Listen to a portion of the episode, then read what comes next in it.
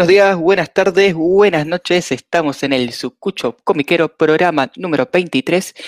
Eh, como siempre, eh, vamos a hacer el bloque 1, donde son las novedades y hablar del mundo del manga y el cómic actualmente en el 2021. Primero voy a pasar a saludar a nuestros compañeros del bloque 1, que son poquitos, pero eh, son los mejores. Así que tenemos primero al Capi Fede. Buenas tardes, buenas noches para todos. Al señor Sergio Manija. Buenas, buenas, ¿cómo andan? Nosotros no abandonamos, así que estamos firmes hoy. Perfecto. Y yo soy Santiago Costantini, el, ¿cómo sería? El co-conductor, el conductor, aunque son todos conductores de este maravilloso programa. El, el, programa pasado era el, el, jefe del podcast, así que no sabemos qué será hoy. Bueno, eh, vamos a empezar con las novedades de esta semana, que hubo bastantes y de bastantes editoriales, por lo bueno. Eh, primero y principal, empezamos con Ibrea, que sacó Yakuza de casa número 5 ya. Después, de parte de la Nación y de Ibrea, el famoso tomo número 2 de Boo al fin salió. Sergio, estás contento, me imagino. Sí. Perfecto. Eh, me llegó un poquito más tarde de lo, de lo normal, pero sí. ¿Qué día te llegó a vos, Sergio? El miércoles. Siempre me llegan los martes antes llegar, de la pa. salida. Te llegó. Sí. Que vos te llegues siempre antes no significa que llegue tarde. Ese es el problema. Llegó tarde en todos lados igual. El... Ok. El rompeventas de Valkyria número 4 y se termina una serie de Ibrea que hace ya 2-3 años que venía pateando bastante este tomo, que es Zelda número 5, con postales, y la verdad, muy lindo tomo le quedó. El, ya los tomos eran lindos de Zelda y esas postales dieron el detalle final para que quede bárbaro. Después sí, vamos a pasar con Panini, que sacó eh, Gran Blue Fantasy número 5, Naruto número 20 y uno de sus tanques de momento con doble tomo, Jujutsu Kaisen número 0 y número 6.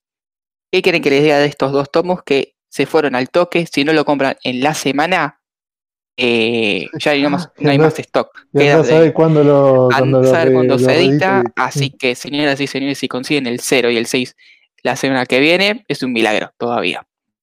Eh, con sus espíritus chocarreros y todo. Con sus espíritus chocarreros y todo, con su gran polémica. Después pasamos. Ah, voy a aclarar algo. Yo no los leí, pero los abrí para elogiarlos y mejoró bastante la hoja de ambos tomos. ¿eh? Mm. Voy a aclarar va mejorando de a poquito, ya que los primeros tomos de Jujutsu bueno. eran bastante transparentes. Una buena después, para Panini. Sí. Eh, después, eh, de Omni tenemos Dead Metal número 2, tapa A y B, las covers que está saliendo, un golazo. Eh, después tenemos Grey Lantern o Esmeralda. ah, lo caso Esmeralda, que, que es el, el, venían hablando como que está bastante bueno y por lo que decían la edición como súper super cuidada de Omni. Cumplió, la edición sí. cumplió, quedó muy bien, linda tapa. Un par de flúor. Sí, sector tenía un par de anillos y un par de postales, ah, sector 2814, así que quedaba bien, quedaba bien. Y se fueron bastantes. Y un tomo de Wonder Woman que no me acuerdo qué era bien, pero no, no vinieron muchos de esos tomos. Eh, no, ese, ese, era de la línea de para jóvenes lectores. Para jóvenes, sí, sí, sí. por eso es como que está de... media parado, muerta esa licencia, esa, esa parte, entonces la verdad que ni sabía que había llegado eso. Cuando lo dije, ah, mira, es algo nuevo. Es para otro público, ¿viste? Como para sí, es para otro público. Es como para meterte en la cómic. Mm. Bueno, y después eh, pasamos a la, a la, editorial pseudo argentina, que sería Pot Fiction, que sacó Archie y Black Magic. Y voy a reconocer que empecé a comprar Archie, y muy linda la edición. Y encima, voy a aclarar eso. encima lo que tiene Archie, que tiene buenos artistas, porque el... Mm. Ay, ¿quién era el escritor? El escritor es como reconocido, eh, y bueno, y la dibujante Fiona Staple, que es la que dibujaba Saga, que publica eh, Utopía. Pero, sí. Ah, Mark Way, Mark Way, el escritor, como decir, bueno, son como dos artistas como bastante de nivel interesante, entonces me, me imagino que tal vez está buena. No le tenía mm. ganas a la otra, a Black Magic de Greg Ruka, creo que son solamente dos ah, tomos en el... ¿Black Magic? Sí, Black Magic. Mm, o sea, creo que eran más de dos tomos de los que yo vi, ¿eh? Pues habría, habría que ver si eso. Si no me acuerdo mal. Pero puede ser, ¿eh? Para hacer pocos tomos eh, es bueno eso. Porque sabemos que por lo menos tal vez el segundo te va a llegar. El primero te llegó. Sí. El segundo, bueno.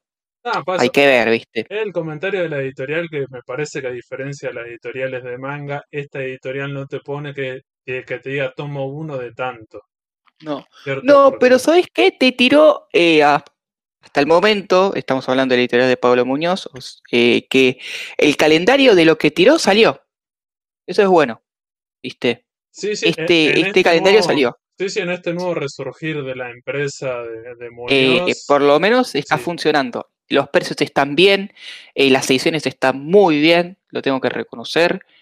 Y bueno, me, la jugué con Archie hasta ahora. Y tal vez me la juegue con Black Hammer más adelante. Mira lo que te digo. Eh, Porque esa, la verdad, esa también le tengo ganas, pero habría que ver Sí. cuántos tomos son, porque bueno. ahí son más tomos. Creo que son seis o siete tomos. Y hay como un spin-off, es como empieza Sí. una serie y, y sigue en otra continuación, entonces hay que ver eso porque es un poco más complicado. Sí. Y bueno, eh, vamos a pasar con la última editorial, que es Utopía. Muchísimas, muchísimas gracias. Eh, nada, eh, ¿qué podemos decir de vuelta de Utopía? Eh, tiró otra excusa de que la imprenta no llegó a imprimir Star Wars y eso.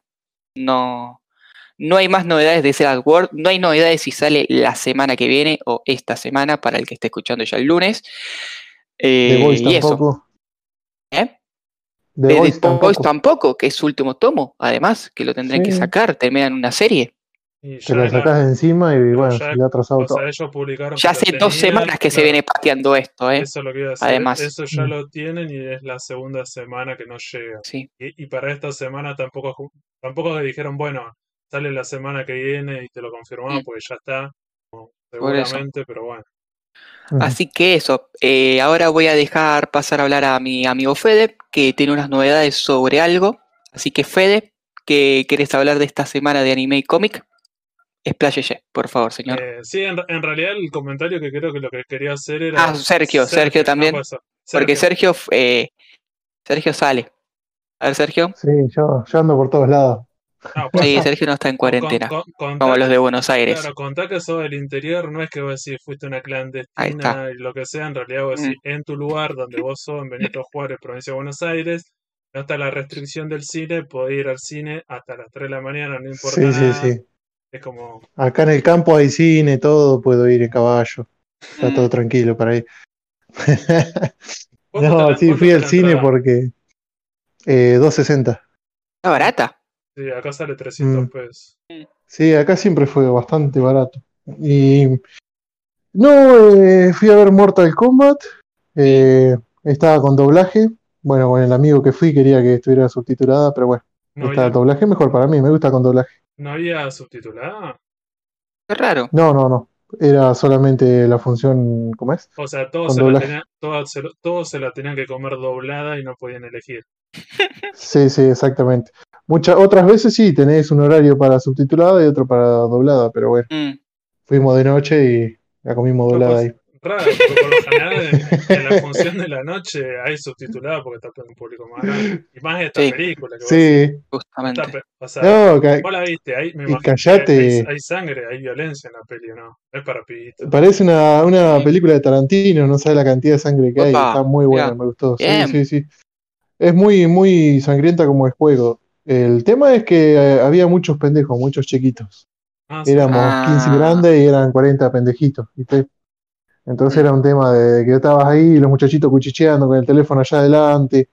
Eso que es grande el cine y vos estás más o menos en el medio, no, no los escuchás, pero a cada rato iba la, la mina con la linterna a retarlos, ¿viste? A callarlos. Eso ah.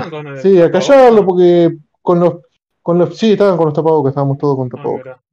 Bueno, yo me lo saqué igual cuando estaba en la película porque se me empañan los lentes, si no. claro. Entonces se me complicaba. Pero sí te, te exigían el tapaboca, el distanciamiento, o sea, con quién, con las personas que vos ibas, eh, podías sentarte junto, pero los demás no, todo distanciado.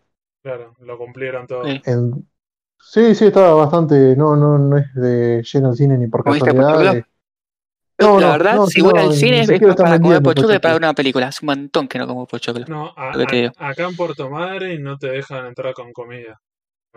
Acá entraron todos con mochilas, así que ¿Cómo no te dejan entrar con Atrás comida? mío estaban Pues- comiendo con la bolsita que hace ruido en el y cine, Chica, no te dejan entrar con comida, Fede. pero por, por, protocolo. O sea, en el cine tiene al lado un kiosco bastante grande que compras pochoclo, toda la gila, lo que sea, mm. pero ahora cuando abrieron con este protocolo, no te dejan entrar por una cuestión de que vos tenés que estar con el tapabocas y no te lo puedes sacar. Entonces, Ay, que no pase eso, eh, no, no, no puedes entrar. Y el kiosco incluso terminó, el, kiosco cerró. ¿Cerró?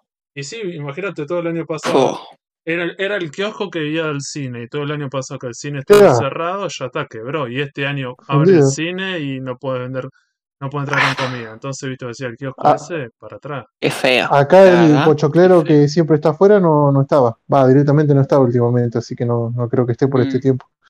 Porque siempre está el, que hace los algodones, toda esa bola, o el, los pochoclos. Sí. Y no, no había nada. Tampoco siempre sabe haber una mesita adentro que te vende cosas pero tampoco había nada, así que entraba toda la gente con mochila. El tema de la película, sí. que hay mucha sangre, pero desnudos y sexo, me imagino. No hay nada. no, no, no, no, desnudos ninguno, ni insinuaciones, ni, nada. sexual, nada. Eh, todo muy. ¿Y los personajes que inventaron para la peli, alguno garpa o son todos.? Eh, no, vos sabés que no inventaron casi nada. Eh, son casi todos los, peleadores, bueno, todos no, porque aparecieron 12 o 13 peleadores, digamos. Tampoco quiero meter ningún spoiler por si alguno no la vio, pero aparecen la mayoría. Yo lo único que no conocí fue el, protagonista. Pero los demás sí. No, creo que, por eso, creo, que el, creo que el protagonista es un personaje inventado. Creo que es ah. uno. Sí, inventado de los últimos juegos. Eh, no sé si por lo que me dijo mi compañero. Ah, apareció en alguno de los Sí, sí, apareció. Lo que no aparece en el juego, según me dijeron, es las armas que usa. Pero sí, el, el personaje en sí, ese es real del juego de los últimos, pero. Y la puta madre acaban de perder los Nets, que metió un doble a Deballo y nos ganaron de Miami. Bueno, como les decía, eh, sí, perdimos 109 a 107. ¿Qué pasó con la billetera ahí? y a veces no funciona, ¿viste? No, y se lesionó Durán, se, retiró Aldrich. No, no, no. Bueno, como le decía la película, duró una hora cuarenta y cinco. No, pero eso, contá que después de esta pérdida, seguramente para el próximo partido van a contratar a otra estrella más. Eh, hay un hueco si se retiró eh, Aldrich. Y a Curry, ahora van a, a Curry que se caen los Golden Warriors. ¿Algún centro? y me están repitiendo la jugada. Bueno, como seguíamos con el tema de la película, Dura sí, una, hora y cuarenta y cinco. Una hora cuarenta y cinco, una hora cincuenta. Sí, yo pensé que iba a durar más. Y vale la pena ir a verla entonces, la estás recomendando. Sí, y además me gustó porque empieza en Japón, en Japón del 1800. Y la onda empieza por ahí. ¿Tiene algo de nostalgia para el que jugaba los juegos en los arcades por el Gran Buenos Aires o no? Y a mí me gustaron los efectos, qué sé yo los escenarios y todo ese tema y, te deja abierta la, puerta para la continuación. Ah, eso seguro. Eh, y, que van agregando más peleadores y todo, porque no te presentan todos los peleadores de una, te presentan los, los más copados, digamos, y, y bueno, no, quiero decir una cosa, pero bueno, no la voy a decir. Sí, sí, no, no, no trate de spoilear tanto tampoco. Pero hay unas escenas de peleas muy buenas, muy buenas. Otras que son así como muy lentas, viste, muy comunes, pero las otras están muy zarpadas, muy bien hechas. Perfecto. La verdad me, me, encantó. A mí me encantó, a mi amigo no, dice, yo prefiero las películas viejas. Ok. Anda caga, le dije yo, oh. Bueno, y... y tenías que comentar algo más, ¿o no, Sergio? Eh, ah, lo de... de sí, aclaré. No, ya iba, ¿no? Sí. Sí, bueno, yo no estoy en el AMBA, no sufro como, como los demás, o sea, por decirlo, los porteños, pero eh, se le habían suspendido el cine, así que tienen que reprogramar la película de Kimetsu para los que iban a verlo en, los horarios más, sí, más, de la noche. Nocturnos, ¿no? Sí. Sí. Porque acá cierra todas las 2 de la noche, allá en el AMBA cierra todas las 8, ¿no? Las 8. A, las 7. Creo que cierra a las 7 y a hasta las 8. Claro, a las 8 ya tenés que estar guardado en casa. ah, no, acá a las 2.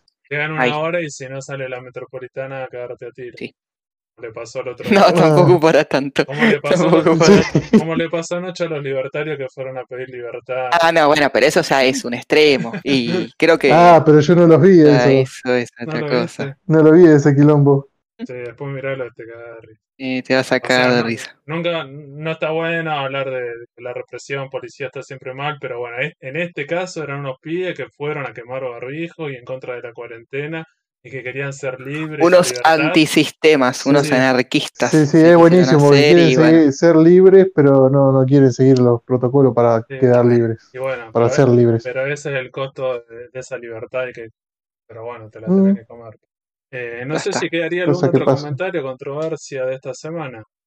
Yo, no, que yo recuerdo no, lo de la única controversia grande en el tema de manga era lo que mencioné hoy de los espíritus chocarreros. Ah, de Panini, sí, que copió lo mismo que puso en copió lo mismo lo que puso en el de México. Eso. Sí. sí. Y la gente se quejó en, las páginas de Panini y Panini le respondió como que está bien lo que pusieron. Sí.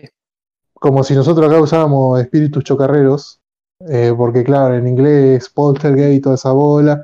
No, acá no lo usamos y bueno, y no lo van a cambiar. Acá sería espíritus embrujados. Algo así se quedaría mejor acá. O espíritus, espíritus malignos. o, ah. sí. o, de última poltergeist, como decís vos, que para alguna ah. que se ha usado, pero así es verdad, chocarrero no es una palabra que se usa acá, y si estamos hablando de lo de siempre. Es una palabra de humor, o sea, en el humor. Sí, bueno, o sea, ponele que con suerte, como decían algunos, la conocés esa palabra por, por el chavo, ¿cierto? Como decían algunos. Sí. Mm pero la conocemos, pero no la usamos. ni siquiera en joda la usamos. Pero sí, pero si no fuera por el chavo, ni siquiera la conocería, porque no, existe esa palabra. Es una palabra que nos causó cuando mirás el chavo, pero no la estás usando todo el tiempo en, ah. forma de chiste, por así decirlo. Pues, eso es, lo peor, que si vos decís que estuviera en el dialecto. No, es algo más que quedó como icónico, que lo dice el chavo, pero queda ahí. Sí. ¿Viste? Es una nada más. No influenció a, que todo el país dijera Espíritu Chocarrero con. Yo voy a aclarar algo, ya que estamos hablando de, errores de Panini. Eh, que si alguno compró el último tomo de Golden Kamuy y se fijó que venía eh, mal cortado, eh, Panini decidió que al final el tomo quede así de cortado. Así que no van a poder pedir su cambio habitual. Solamente les quiero aclarar eso. O, como mucho, le van a tener que decir a la comiquería que van cada uno de ustedes, si es que, esa comiquería quiere abrir todos los tomos, como hicimos nosotros en sector 2814, y eh, que él se fije si hay alguno que está un poquito menos cortado, pero casi toda la impresión salió cortada. Solamente voy a aclarar eso. Horrible, porque si en el próximo tomo de Gol de Camuy vuelve a pasar lo mismo, ¿qué hace? El que lo está coleccionando. A mí ahora no me dan ganas de empezar Gol. Y a mí no me dan ganas de empezar Golden Kamuy ahora, es como que sí, está bien, la, mayoría del tomo lo vas a poder leer. Como decía otros, tenés que ir a los scans para entenderlo. Te da bronca porque es una buena historia, creo que la mm. mejor de lo que están sacando de momento eh, en Panini, y no la puedes disfrutar bien por el tema este de que, de que tiene estos errores, horrores. Sí, un error tan grande y que no lo quieran, que no lo quieren reconocer. y no, porque van a tener que hacer otra tirada y sacar Vamos a hacer otra tirada como hicimos con Naruto dos veces, como hicimos anteriormente. Mm. Ya se están equivocando tanto que ya directamente les importa poco el reclamo a la gente y si lo quieren comprar. Son una multinacional, se los pasan por el forro mm. del culo eso. sí, lamentablemente es así. Sí, por lo general. Ahí me la rebajaron. Sí. Pero bueno, suele pasar con las multinacionales, lo de los controles de calidad, que hay veces que si manejan, en realidad manejan producciones tan grandes, porque si son empresas que están trabajando en tantos países, tanto ni lo que sea, que bueno, estos detalles, como si no podemos estar en todo. Y tampoco es, es un manga que vos decís no te vende nada Golden Kamuy, ¿viste? Te vende. No sé si es rompevento, pero te vende. Entonces vos decís, eh, ponete las pilas, ¿viste? Sí. sí. No lo estás haciendo con el tomo viejo de One Punch que no lo sacaste nunca más. Sí, te da bronca. la última cosa para comentar, hace poco estrenaron Yakuza Ama de Casa en Netflix, ¿no? no la vi todavía. Se estrenó, es una, a mí no me gustó, es una pedorrada, no me gustó, no me gustó la, onda de anime que quieren hacer de esas imágenes fijas, parece que estuviera viendo un manga coloreado con, con, pues, e, voces. Esa es la crítica que le hicieron, ¿cierto? Que es como un PowerPoint con sonido. Sí. Como que faltaba como, o sea, le falta movimiento. Eh. El que estoy. el eje de Valentina tenía mejor animación al final. el que estoy esperando es, es el, el, el, live, el, el, que es de persona. Que ah, ese sí está bastante bueno. Sí. ¿Cuál? El. ¿Cómo se llama? el Act Action. Yo estoy esperando ese, sí. Está ah, uh, ese sí debe estar bueno. Y tiene, un, y tiene un muy buen actor japonés que literalmente es igual al Yakuza. Y bueno, Estoy esperándolo. Bueno, el tema de los live con el tema de humor, viste que son demasiado exagerados y expresivos y, hay que ver cómo lo, lleva la persona, pero eh, con lo que hicieron con el anime, que traje recortito los capítulos y pocos capítulos, van a sacar una segunda temporada igual. Chao. Yo le puse pulgar abajo.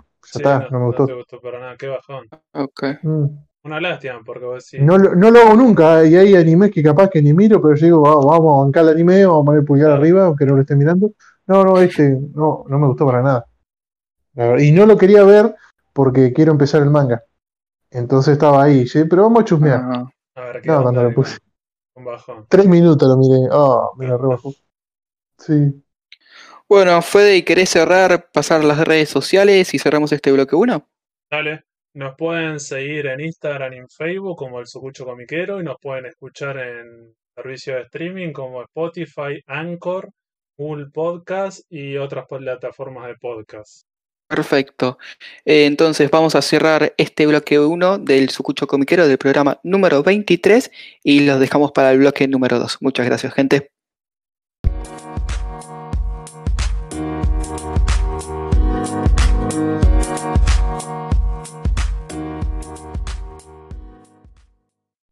Buenos días, buenas tardes, buenas noches. Estamos en el bloque número 2 del Sucucho Comiquero, programa número 23.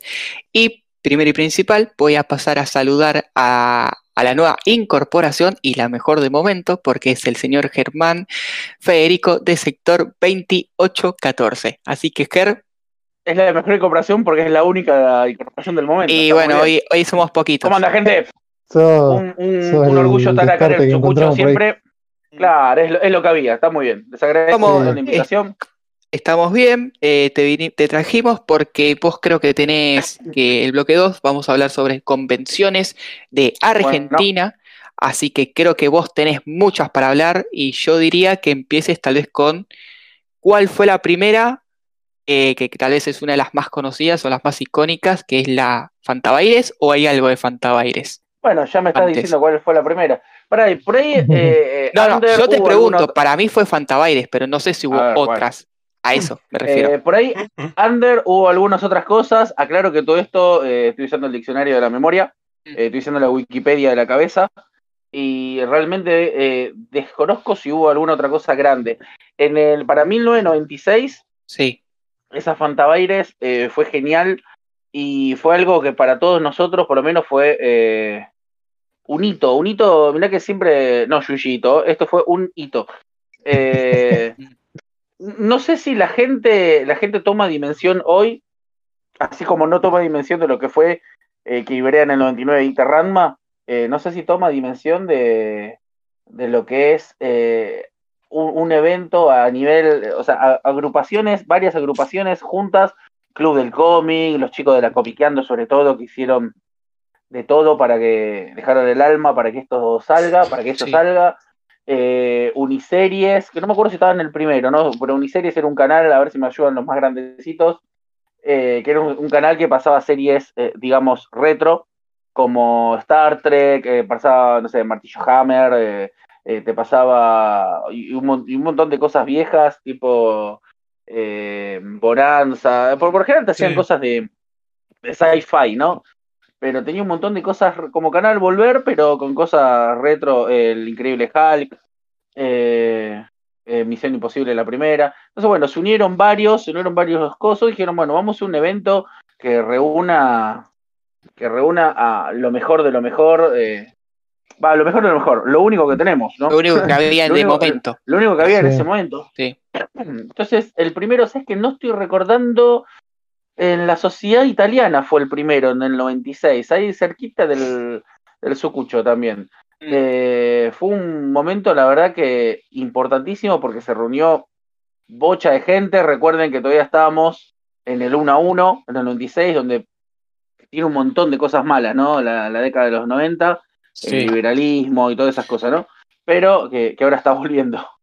Pero ahí lo que podías hacer era traer un montón de artistas, ¿no? Podías traerte artistas de donde vos quieras y, y los tenías ahí cerca, que bueno, justo en mi caso, eh, yo tenía eh, 14 ¿Centro años. Cultural Borges puede ser que haya sido? Eh, no, en el Borges fue, no, eh, bueno, sí, eso.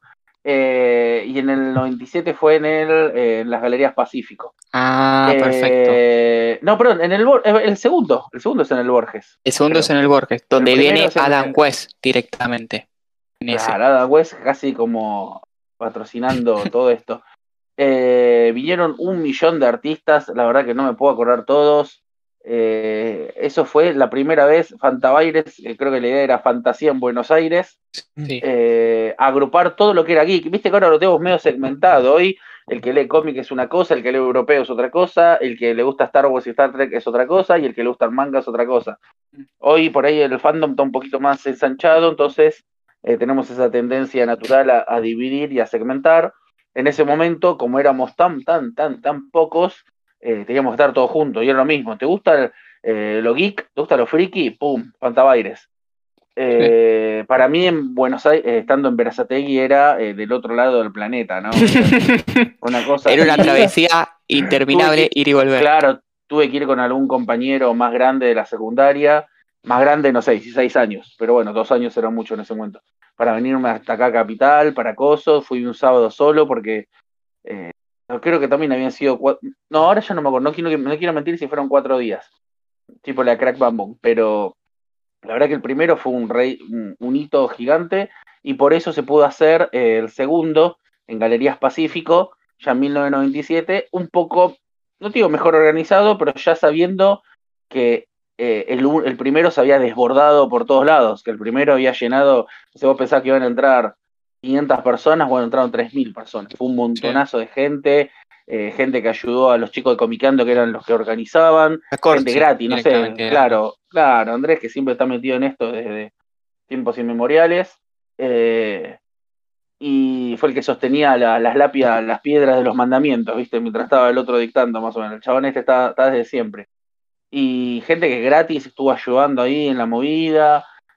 La verdad que era otro tipo de comunidad. Hoy, hoy con, sí, que tenés hoy no, no me lo imagino. La verdad que no me imagino eh, algo de esa, de esa, de esa índole. Acá está viendo la ficha de la primera, dice que sí, que fue del 7 al 10 de noviembre, cuatro días. Ah, bueno, mira, listo, perfecto. Y se llamaba, o sea, le, habían puesto como subtítulo historietas, humor gráfico, ciencia ficción y terror lo que decías vos. Claro, abarcando todo, tratando de abarcar el último. Claro, no, no. Claro, están Jason y sí, 13 y vas ahí, bueno. Claro, pero la cuestión es, sos, sos medio freak, listo, esto es lo tuyo. Hoy lo podés dividir, si querés, hoy lo podés dividir un poquito más, pero me parece que no sé si está tan bueno o lo que sea, creo que saltemos un poquito 15 años al futuro. Eh, me parece que la Crack Bamboo vuelve a, a, tener ese espíritu de... Esos principios. somos, todos, somos todos ñoños y juntémonos. No hagamos algo solamente para el manga, no hagamos algo solamente porque lo que haces es segmentar y en el fondo no somos tantos como para tener que hacerlo, ¿no? Me parece que no, hay tanta gente como para, como para hacerlo de esa manera. Fantabaires 2, eh, la del 97, seguía siendo under dentro de todo, ¿no? Eh, ahí ya vine, creo que vine, fui sábado y domingo, eh, ya era otra cosa, eh, ya había juntado plata, nada, pero había juntado, pero había juntado plata, ya era como, no, pará, voy, me voy a comprar este póster, me voy a comprar este pin, había unos gallaponcitos de King of Fighter, me acuerdo, de Otakulan, o de algunas comiquerías que ya no existen más, como Gaia o alguna de esas. La época de los eh, pósters. Sí, sí, que, que comprabas póster, yo era una comiquería, compré un póster. La verdad que fue emocionante por ese lado. Eh, no tengo ganas de ponerme a buscar ahora en internet, pero había un millón. Faltaba Eres 2 es 97 y es la que traen a Adam West, justamente. Claro, bueno, Adam West. bueno, con e, esa, ahí, puso la plata, así como para eh, puso la plata Ibrea, Adam West, la mayoría de todo eso lo puso Uniseries, ah. que bueno, era el que pasaba Batman 66, ¿no? ¿Quién es el que Batman lo 66, entonces, bueno, creo que lo trajeron entre todos, pero la mayoría lo organizó organizaron ellos. Entonces lo que querían era, mirá que, mirá como Comic Con sacó de ahí, era traer un icono de la tele para que Clarín y demás diarios te diesen bola. Mm. y porque si vos traías, no sé, a Takehiko y Noe, nadie conocía a Slamdang en ese momento, y yo, nadie conocía a Slamdang en ese momento, y a nadie, y a todos le chupaba un huevo el manga. Entonces, eh, y así todo, traer, por ejemplo, a Mark Wade, ¿no? Que ya lo conocíamos algunos de, por escribir Flash en ese momento, tampoco a todo el mundo le chupó un huevo. Si vos traías Adam West, Adam West es alguien, el Capitán Kirk es alguien, eh, no sé, qué sé yo, Super Agente 86 es alguien. Son personas que para que para el mogol promedio, para el, para el civil, es alguien, para mi vieja mira y dice, Adam West, ah, sí, el de Batman, el Batitwist. Dale, buenísimo, va. Eh, entonces traían una, una celebridad afuera, entre comillas, o que outsider, y con eso tenés eh, a Pergolini, eh, que en ese momento estaba con cuál es, que era bastante importante en la cultura pop. Eh, tenías notas de Diario de la Nación, en Clarín, todas con furcios, todas diciendo pelotudeces, como que él estuvo en, la del 89 de Tim Burton, no sé, recuerdo cosas así malísimas. Pero bueno, por lo menos había ruido, había ruido y esa era la, intención. A partir de ahí, ya para 1998, esto ya se hizo más grande y no recuerdo si estuvo metido Greenbank, pero... Eh, a ver, hay. La primera es 96. Y hay dos. Hay una 97 y 98 que sería entrar rural ya, la 98. Claro, eso es lo que quería decir. No me acuerdo, creo que sí, creo que ya la 98 estuvo Daniel Greenbank, el empresario organizador de un montón de cosas. Mm. Y ya para la 98 se hizo la rural y era Fanta Baires, Fanta por la gaseosa, bueno, voy a decir algo. Dice, tres tapitas de Fanta, entradas. Yo quería acotar. Claro, con eso eh, vos entrabas con los tres taps, las tapitas de, de, Fanta y entrabas gratis. Cada latita salía un peso y la entrada Fanta Baires salía tres pesos. Entonces, era medio el pedo. Te comprabas tres latitas y entrabas, ¿no? Ya está. Eh, sí, o las encontrabas tiradas o cualquier cosa. Y en ese momento recuerdo que las encontramos tiradas. Bueno, yo de nuevo, viviendo en Verazate y, y yendo a una escuela eh, doble, casi casi internada, más o menos en Quilmes, eh, doble escolaridad, solamente el sábado y domingo podía ir. Era imposible que salga a la escuela a las 7 de la tarde. Porque esto fue de, un, de, jueves a domingo, que no es algo natural ahora. Fue 5, 6, 7 y 8 de noviembre. claro, está bueno si vos estabas en la secundaria a la mañana y en Capital. Mm. Eh, pero no, no, no fue. Ahí fue eh, Frank Gorshin, eh, el Riddler, el Riddler de la serie de Batman 66, el acertijo, para, para mi tía. en el 98, en el 98 dicen Acá, en la 98, ¿Quién los dice? No, no fue. 98 tengo a William Sadner ah, no, perdón, perdón, sí me equivoqué. William, bueno, con William Shatner, ahí está, ahí sí lo dijeron. Bueno, dijeron, con Adam West ya teníamos algo para el populacho, con William Shatner, el viejo Capitán Kirk, y con eso ya tenemos para traer otro montón de gente, para no repetir a eh, Después estuvo Alan Grant y Robin Wood también. bueno, nuestro, nuestro, querido Robin Wood y Alan Grant, que en ese, bueno, en ese momento ya había terminado de escribir Batman, pero para las Batman nacionales de editorial perfil para la editorial 5, que era la española que estaba viniendo, era Dios, Alan Grant. Eh, bastante más de lo que sería Tom King hoy escribiendo banda. Alan Grant y, Norm Breyfogle. Eh, tengo, ponele, lo promocionaba el Club del Cómic, sacó a Laser Shot, los promocionaba. Eran, Había un Laser Shot adentro también que podías entrar con tres tapitas, valía tres pesos, tres dólares. Con las tres tapitas, si te sobraban, que como sí. de las encontrás en la calle, podías entrar al Laser Shot no, la verdad que eh, hoy parece una estupidez, ¿no? Pero para un provinciano como yo, era eh, mucho. para mí era, era un montonazo, un evento en la rural, por más que no, use todos los predios, ¿no? No use todos los pabellones. Eh, todos los pabellones, no todo el predio. El predio es, el total.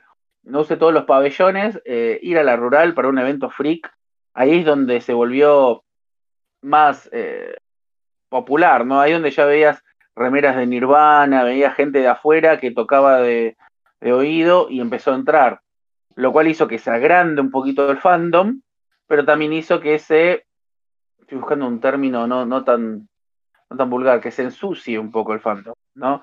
Que termine entrando no solamente los cuatro o cinco vírgenes que éramos antes, sino que entre gente que ya la ya está, que, que venía de otra cosa, pero recordaba haber visto la película de Dick Tracy, recordaba haber visto la película de Batman Returns en el 92, que le gustó la película de Schumacher de Batman o que juega el Super Mario 3, no sé, eh, o el Super Mario World. Entonces entró al evento.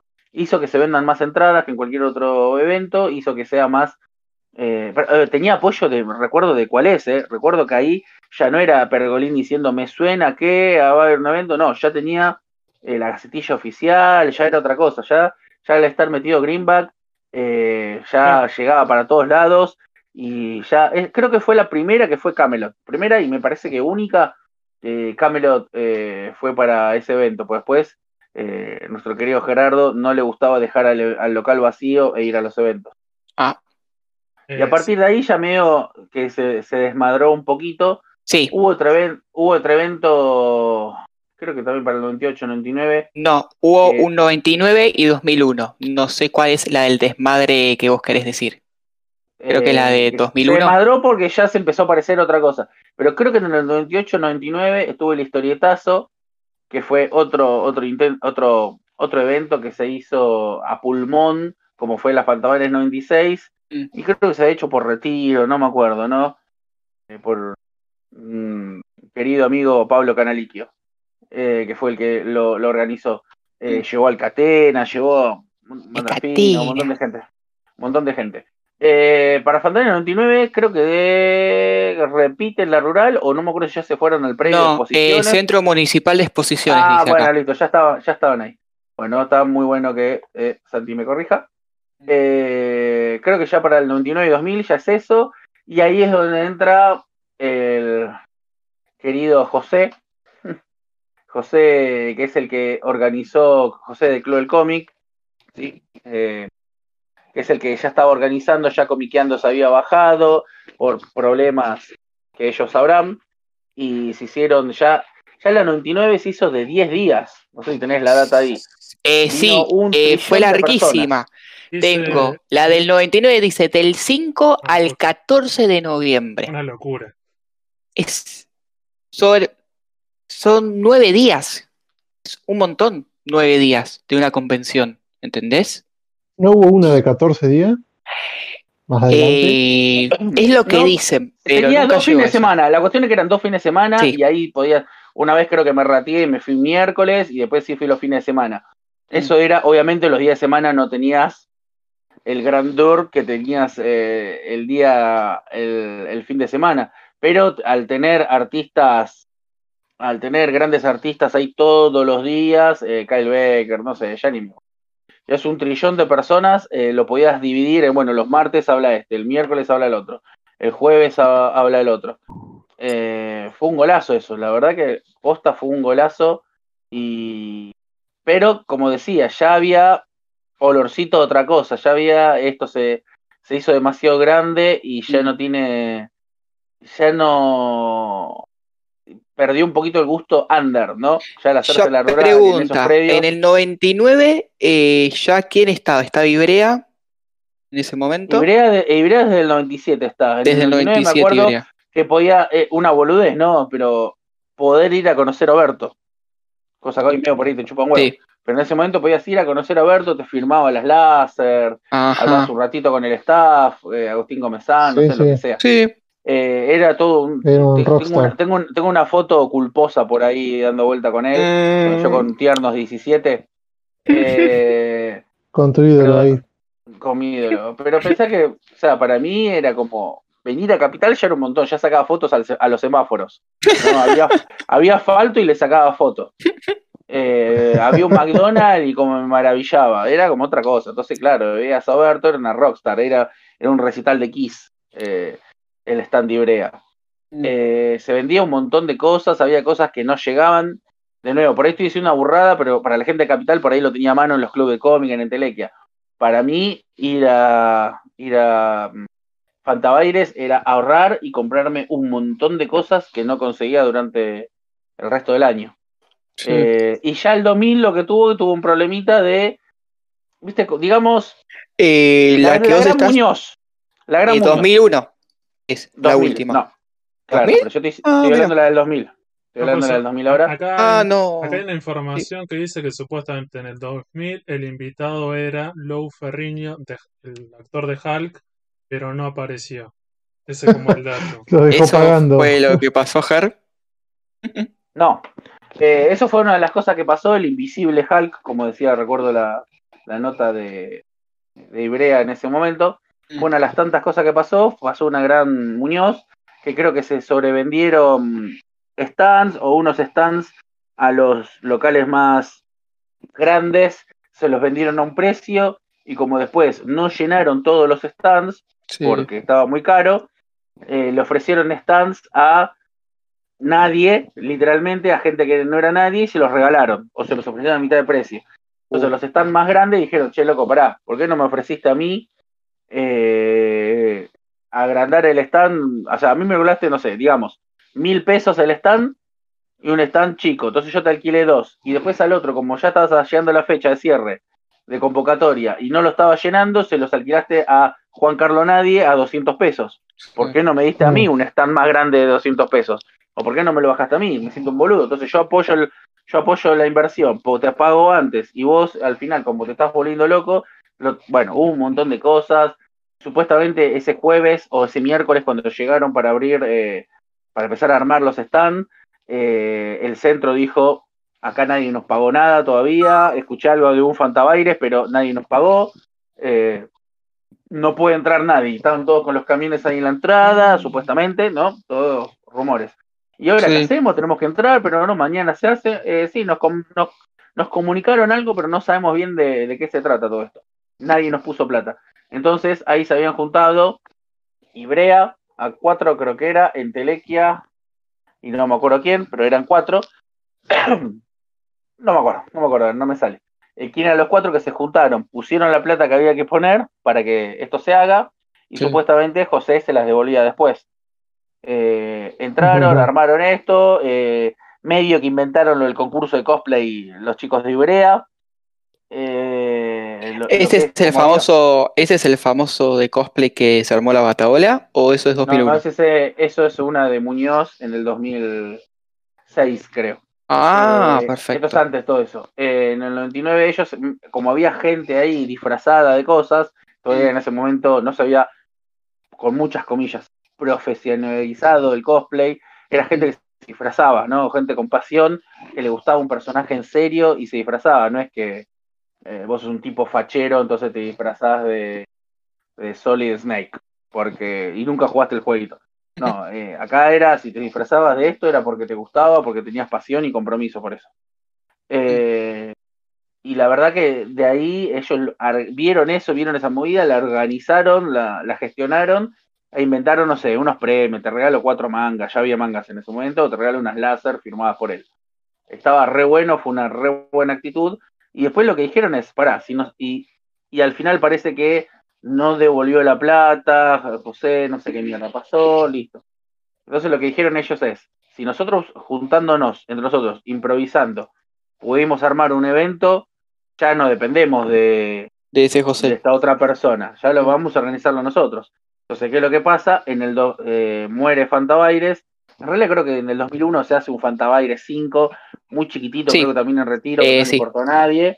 Eh, pero eh, para fin de la Publicito América esa, la de 2001, ¿eh? Ojo. Se, hizo eh, la Expo Comics y Anime, que mm. como se decía en su momento, Ibrea Baires o Obertolandia. Depende cómo lo quiera decir, porque la, la, cara de eso era Ibrea. Sí. Y como ya directamente se dividió todo. Claro, como tenías una revista House Organ como Láser que hacía autobombo, listo, salía directamente todo, vayan a Ibrea Baires, vayan a a Expo Comic Anime, ¿no? Vayan a Expo Comic Anime, vayan a Expo Anime, va a estar bueno, lo que sea. Eh, habían prometido, no me acuerdo, un autor japonés, justo no se pudo, eh, por las fechas, por la fecha que tenía que ser, qué sé yo, iba a ser más tarde y al final, bueno, eh, se hizo creo que en noviembre del 2001.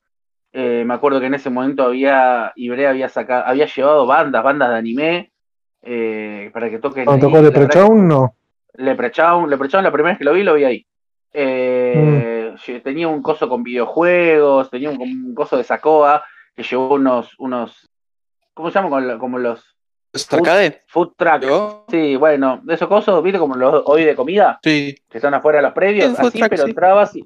Bueno, esos, pero con, los arcades ahí puestos. Eh, o sea, oficiado todo por Sacoa, ¿no? La verdad que es re bueno. Querías salir un poco a despejarte y entrabas ahí, estaba bárbaro, jugabas un jueguito, eh, ya Sacoa no estaba, pero estaba eso, tenías el batimóvil ya empezaron a currar con los autos, ah, con, exposiciones de autos. las exposiciones, sí. Claro, ya empezaron a robar con eso, pero estaba re bien. Eh, lo de Leprechaun le metía otro gusto distinto que hoy ver una banda de anime tocando tus canciones, medio como que nada, está bueno, pero en ese momento era original, era nuevo, ver unos chabones tocando Pegasus Fantasy, ¿no? Tocando tocaban el de, Tactics de, Yellow Monkey de Samurai Iki. Exacto, tocaba. Y justo Ronnie Caging tiene un montón de temas que son para tocar en vivo. Tiene una banda. Sí, una banda sonora muy buena. Eh, mm, bueno, ahí Brea, me acuerdo que había sacado, eh, o sea, proyectando futuro. Bueno, esta es la nueva Ibrea. Acá, medio como pasó con Editorial Perfil del 95. Acá se viene un nuevo proyecto. Acá viene lo mejor para el 2002. Vamos a sacar Ice. Sacaron Ice para el evento. Sacaron Saber Marionette 1 para el evento. No me acuerdo si Clover también para el evento. Eh, ah, sacaron como cuatro cosas que, de nuevo, gente, chicos, niños. Hoy Ibrea todas las semanas te saca cuatro o cinco cosas, seis, siete cosas. Para ese momento te sacaba una cada dos meses. Tres, ponele. Acá te sacó cuatro series en la misma semana, en el mismo viernes, para un evento. Era como una explosión, eh, pajas de fuego, te, salían lágrimas de semen por los ojos. Era, era como increíble, era demasiado. No sabía, no sé, una mina con 18 tetas, no sabías por dónde empezar. Eh, era demasiado, demasiada plata también, demasiada plata porque era 5 dólares, 5 dólares, 5 dólares, 5 dólares. Eh, ahí sacaron los eh, Tancobón porque en ese momento se acuerdan que Ibrea todavía editaba 100 páginas. Eh, Ice salió sin páginas, pero ya Sever Marionette y la demás no. Y no me acuerdo si Sakura, ¿eh? no me acuerdo si Sakura bueno. Bueno, esto fue, como dije, noviembre 2001. Diciembre 2001, helicóptero, la rúa. Toda la mierda. Eh, no pudimos aguantar 10 años de neoliberalismo, nos endeudamos con el FMI. Eh, juro que no estoy hablando del 2018, estoy hablando de 2001. Hay algo parecido a eso, pero no. Eh, o sea, apertura comercial, nos abrimos al mundo, el mundo nos abrió a nosotros y todas esas cosas, todas esas recetas que ya vienen fallando desde 1880 más o menos. ibas de vacaciones a eh, Miami. Claro, sí, hacía cualquier cosa, no dejabas plata en tu país, no había industria nacional, lo que teníamos eh, lo, lo, regalamos por dos pesos, peaje, bueno, todas esas cosas, todas esas cosas que ya sabemos que, que ya se, está sabido que salen mal. Bueno, todo se fue a la mierda y ahí lo que pasó es que Ice 2 no salió, eh, Cyber Mario 2 no salió, no existía una Fantavirus o, o una Spocomic 2, se cortó todo porque eh, ahí cortó la comiqueando, desapareció la comiqueando también, porque todos los, los, costos que estaban uno a uno se triplicaron. ¿No? Es como que hoy pagues un manga 500 mangos y mañana salga 1500. y un tanco, además y no había expectativa, no había expectativa de que, bueno, ese es el precio, porque después en un momento, recuerdo en julio del 2002, llegó a 4, eh, que fue lo máximo, lo máximo, lo máximo. Eh, entonces, caos en el país, la verdad que un desastre, y en ese momento lo que pasó es que la gente, sobre todo el otaku, que ya lo había casi inventado Ibrea, de alguna manera en Argentina, o el fandom, o eso de los... Eh, Ay, no me acuerdo. Lo, em, sale el club de lectura, pero de otakus. Los fan club. Los fan clubes de otaku que se convocaban, que se juntaban en esta plaza, que nos juntamos en el abasto, eh, tipo cumbio, ¿viste? Sí, el fan club de Sailor Moon, que es el que está ahora todavía, ese mítico. En el nombre de la luna, en el nombre de la luna, claro. Entonces todas esas cosas, los herederos de Zor, de Macros, un montón, un montón de fan clubes que se empezaron a juntar a gente que se empezó a conocer eh, y, empezó a hablar de, las mismas cosas. E, eso fue algo lindo que dejaron esos eventos en ese momento. Yo no sé si vos vas hoy a la Comic Con y salís con un amigo nuevo. No, vas con tus amigos de, que ya tenés de antes. Bueno, claro, ah, por ejemplo, eh, una intimidad del sector 2814, por ejemplo, Santi que él conoce. El mono, es el mono que trabaja con nosotros, yo lo conozco como fan club de esa época, hace más de 20 años. ¿Sobre qué? Fue, son amigos, son amigos que quedaron, que quedaron ahí, Agustín, Agustín que, vive en Varela también, chicos que no sé, ojalá que estén escuchando acá el escucho comiquero, que es un, cliente de hace 22 años. es un pibe que en ese momento tenía 14, 15 años y fue un fan club porque había visto, había escuchado, no sé qué, nos juntamos ahí en Quilmes y quedó. Eh, la verdad que eso eh, tenía, tenía cierto romanticismo. Si bien se había hecho más pop, tenía cierto romanticismo todavía. Mm. En el 2002 lo que pasó es que el fandom, que ya había crecido, ya estaba un poquito organizado, tenía, todavía tenía hambre. Tenía hambre de, de eventos y lo que sea. Pero como ya no había, como ya se sabía que no iba a haber una exposición oficial, un Fantabaires, un Expo Comics Anime, ya Ibrea había dicho que olvídense. Eh, se, se, hizo, recuerdo del 2002, Fanatics, ¿no? Fanatics, que era un evento en una escuela, que fue ahí donde empiezan a hacerse los eventos en las escuelas grandes, chetas. Ese era en Capital, era por el centro, pero no recuerdo dónde era exactamente. No, y recuerdo, como, recuerdo como, ajá, era Megander.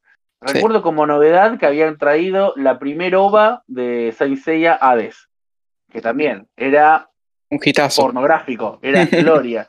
Yo me acuerdo que ese sábado no iba a ir porque no me acuerdo, me sentía medio mal, tenía un poquito de gripe, lo que sea, y me, me avisó un amigo, me dice, boludo, agarrá la bicicleta, venite, porque van a tener la ova de Hades. ¿Cómo van a traer la ova de Hades, boludo? Callate. No, no, los chicos la consiguieron en un VHS grabado, de grabado, de grabado, de grabado, de grabado, que lo, que lo ponías y tenías que ajustar el tracking. No sé si alguien se acuerda del tracking, no sé si se acuerda las VHS de cuatro cabezas o de seis cabezas, la macheta, yo nunca tuve. Eh, agarré mi ñoño móvil, agarré la bici, tren, me fui hasta allá, lo dejé en no sé dónde. Mm. Eh, y, después me volví sin la bici porque me la robaron. me la robaron, puede ser. Eh, me la, estaba desinflada, estaba desinflada. Recuerdo eso, estaba desinflada en una ah. estación de servicio. Eh, fui allá y, era un montón de gente en una escuela grande, una escuela linda, y que estábamos todos mirando el primer capítulo, la OVA 1 de Hades. Todos gritando, vamos, Seiya. No, éramos todos unos vírgenes locos. Eh, nada, después lo que tenías era en vez de tener Camelot, Club del Cómic, eh, Ibrea, lo que sea, eran un montón de fan clubes que lo que hacían era promocionar gratis, digamos, qué es lo que hacían ellos. Entonces estaba el, guacho este que dibujaba y dibujaba ahí, hacía póster. Estaban estos que tenían una máquina de hacer pines y vendían pines. Estaban estos que hacían dibujos, hacían dibujos de Min May. Ger, tengo una pregunta. ¿Alguna llegó a hacer una revista? Todos esos fan club, ¿te acordás de eso? revistas tipo láser, pero más corta tirada? ¿Llegaron? Hicieron una revista, eh, no salió no salió por un circuito de distribución y lo habrán vendido a pulmón. Así que eso, conozco. Eso es. Preguntándote justo eh, Entonces toda la gente era como, no sé, se junte el sucucho comiquero y vaya y mira, tenemos un programa de radio, este Santi es re bonito y hace estas cosas, y acá tenemos a Manija, que le gusta mucho Mitsui, tenemos a Fede, que sabe esto, tenemos acá a Ticho, que es fanático de Richard Dextex porque le gustan los hombres karateca. Y, tenemos acá a Ronnie, que es la genia uruguaya. Entonces, por él, ¿no? Tienen todas estas cosas y van y lo van promocionando, vengan, escúchenos, tanto. No era tanto de venta, había gente que te hacía venta, como te digo, había uno que dibujaba waifus y lo que sé, no sé, un chabón que sé que dibujaba bien, dibujaba una shampoo, que dibujaba una Lin Min May y te vendía eso, no sé, a dos pesos. Eh, pero el evento todavía, como no era tan comercial, había algo. Era buena sola de chicos. Era, era eso. Ahí también recuerdo que estaba eh, Leprechaun, la banda que comentaron recién, que era una banda que también de zona sur, creo que de Quilmes, que estaba haciendo, eh, creo que estaba ya promocionando su primer CD con todos covers, no, obviamente, de, bandas de anime. Y después de ahí ya apareció, yo recuerdo, ya ahí tengo salto, no recuerdo si hice otra Fanatics, está los Mugen Yukai, Mugen Yukai, si lo quiero pronunciar bien, que eran del 2003, hicieron una, hermosa escuela en Vicente López, 2003, 2004, 2005. después les paso unas fotos que tengo acá para de la época para que lo suban a ustedes a, las redes. Eh, también, escuela gigantesca Vicente López, tenía cancha de básquet, me acuerdo que se armaron unos partidos. Eh, ya, ya los clubes ahí eh, vendían cosas, eh, vendían pósters, algunos, viste, se pasaba por, siempre hay uno más pillo que otro, ¿no? Se iban a 11 y se compraron un montón de pósters, un montón de pins, un montón de peluches y después los revendían ahí. Yo tenía un amigo, bueno, ahí yo ya iba con, mi fan club, no mi fan club, sino el fan club en el que yo iba.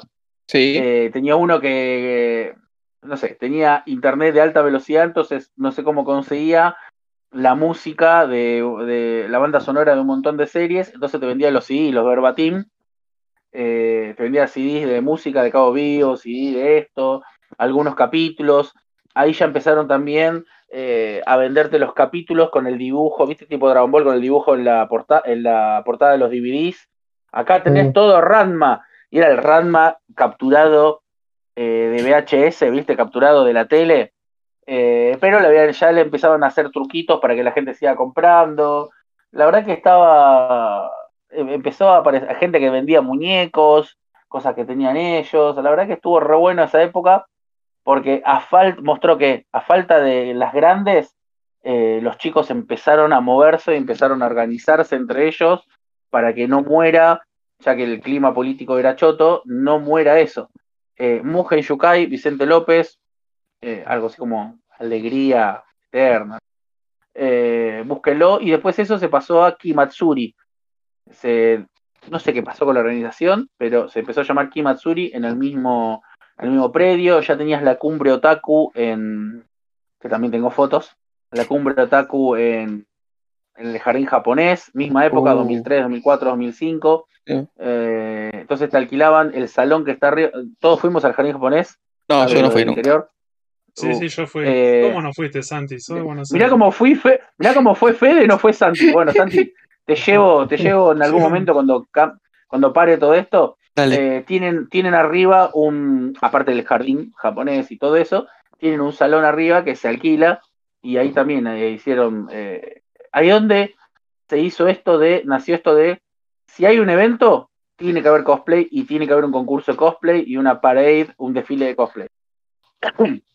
y alguien tiene que apreciar unos premios. Eh, nació todo medio ahí. Eh, o sea, lo inventó Ibrea en el Fantasmas 99, ponele, pero se terminó organizando en los eventos autoorganizados, ¿no? Eh, eso fue una genialidad, me parece. Todo eso de la cumbre otaku en un lugar hermoso, o sea, lo tenés más o menos en el jardín japonés, ¿no? Sí, sí, paso siempre. Paso todos los días cuando vuelvo del sector 2814. Ah, qué boludo, claro. Si está ahí claro, está ahí. ¿Qué? Libertador. Pero nunca entré. Un lugar, que, quiero, un lugar que, quiero, que quiero visitar. No, no, es hermoso. La verdad que vas un día ahí y te perdés. No sé si tiene tanto para exhibir, pero es tan bonito las carpas. Y quedó eh, chico a lo que es. Las, carpas de los peces, digo, ¿no? Sí, los peces mm. koi. Las eh, los, koi. Eh, es re lindo para, para entrar, para pasear, te, venden bonsais, tienen un montón de cosas re lindas. Y aparte tiene arriba para organizar eventos. La verdad que eh, siempre pensé hacer algo ahí con eso, pero todavía no se me ocurre y me queda que alguien me robe la idea, pero todavía pienso en revivir algo de eso y me parece que el lugar es el jardín japonés. Perfecto. Después de ahí, después ahí lo que tenés es otra vez viendo la movida que se había armado por los eh, autogestionado por los fanáticos, mm. apareció Muñoz. Apareció Muñoz y bueno, vamos a agarrar esto que está acá dando vuelta y vamos a eh, canalizarlo y llevarlo a lo nuestro, que es eh, los eventos. No recuerdo, a ver, uno era Animega y el otro era Animate. No me recuerdo cuál cuál estuvo. Eh, ¿Cuál fue primero? ¿Cuál estuvo primero? ¿Cuál fue primero? Uno fue el en el que el 2006, creo, se desmadró, o 2009, ya no me acuerdo, ya estoy viejo. Eh, se desmadró, se sobrevendieron entradas eh, pensando que la gente iba a entrar y salir, entonces dijeron, bueno, para, eso tiene capacidad para 20.000 personas, vendemos 25.000 a los recitales del indio, ¿viste? Mm. Vendemos 25.000, total, seguramente mucha gente va a entrar y va a salir. No, entraron y se querían ahí, entonces vos entrabas con tu, con tu ticket y el de la entrada de seguridad no te dejaba entrar. Te decía, pero ¿cómo que no te no entras si yo ya pagué? No, pero está lleno. Pero a mí no me importa, yo pagué, yo me vengo desde Transilvania, tengo acá el ticket y no, y tú vas a esperar acá a que se libere un poco. Entonces salían 10 y, había 100 que querían entrar. Claro, pero había 100 que querían entrar. Entonces, también. En un momento. Medio, complicado. Bueno, en un momento los otacos quisieron, eh, empezaron a empujar, empezaron a empujar, empezaron a hacer cosas, pum, rompieron todos los vidrios eh, y entraron, y entraron corriendo, con lo cual todos los locales, que uno, recuerden cómo son locales, no es que es un mostrador y para atrás tenés el local, mm. los locales son, las tiendas que tenéis son tipo la Feria Libro, son locales abiertos, Entonces, ¿qué hicieron? Se pusieron todos como una cadena humana para que no te entre nadie porque te iban a chorear todo, ¿no? Se ponían todos a defender sus locales para que no entren porque un montón de otacos locos ¡Ah, ¡Dame merca! Entonces, por ejemplo, el concurso de cosplay no se pudo hacer porque era un quilombo e Ibrea tuvo otra vez el buen tino de, bueno, lo organizo yo, te lo organizo yo y te lo hago afuera. Te lo hago en, ah. El predio afuera, medio organizado, sin, sin la pasarela, sin música, sin lo que sea. Bueno, chicos, y acá viene uno disfrazado de Kyo Kusanagi. Y acá está el otro disfrazado de Piccolo Daimaku. Listo, así. Eh, una genialidad, la verdad que un poder de improvisación. Genial. Eh, de ahí murió, no me acuerdo si Animate se mutó a Animega. Es como el señor Bolaina, ¿no? Era como eh, Cosme Fulanito. Soy Cosme Fulanito. Voy a organizar otro evento en el mismo lugar, pero se va a llamar distinto. Listo. Entonces, y otra vez volvió Muñoz a organizar otro evento con otro nombre para que nadie lo asocie con el evento eh, viejo. Sí, es el, animate, porque está acá el flyer del 2008 y 2009 y aparece la publicidad de Studio. Animate. Animate, bueno, entonces ahí está, el primero era Animega, Animega y se, pasó a llamar Animate. Y la gente que traían era como que cambió y era como que, bueno, mostraban... Bueno, iba a venir, iba a venir Dave McKean, me acuerdo, Dave McKean, portadista de Sadman, y había escrito, había dibujado eh, Arkham Asylum junto con el genio Grant Morrison, para los que siguen cómic eh, yankee, eh, habían dicho que iba a caer un sábado, y ese mismo sábado los hijos de Mil dijeron que no iba a poder estar. Ah. O sea, cuando te cancelas, se supone que te cancela unos días antes y vos ya tenés que abrir el evento y ya sabés que no te va a ir esa persona. Cuando se cancela, por ejemplo, en la Crack Bam algo, o en Comicópolis años más tarde, otra cosa, ya cuando va a empezar el evento te dicen eh, Kevin O'Neill eh, dibujante británico, no va a poder estar porque se empachó. ¿Listo? Sí, o te lo avisan una semanita antes. No me lo decís el mismo sábado, mm. porque toda la gente ya habíamos sacado entrada, y si el mismo sábado a las 11 de la mañana, con esto ahora la una, me decís que no, no va a estar el chabón, y yo ya tengo la entrada, ya te cagué. O sea, me cagaste, digamos. El, invitado entonces fue Patti Acevedo. Eh, claro, la voz, la voz de Sailor Moon. Sí, y de Lisa ah, Simpson. Y estoy viendo que en el otro, en el otro animate traen a Mario Castañeda, la voz de Goku. Uh, bien. Pues hay otro perfil, ya como otro tipo de invitado, es como van para otro ah, de anime tirando, ¿no? Ahí. Claro, ahí apareció la modita esta de, de traer autores de doblaje, que la verdad que nunca la entendí. Está todo bien con Mario Castañeda o Jesús Barré, no sé. Está todo bien, pero no puede importarme menos eh, si me decís que me traes el Seishu japonés, dale. Eh, Toru Furuya, que me iba a pegar su Ryusei dale.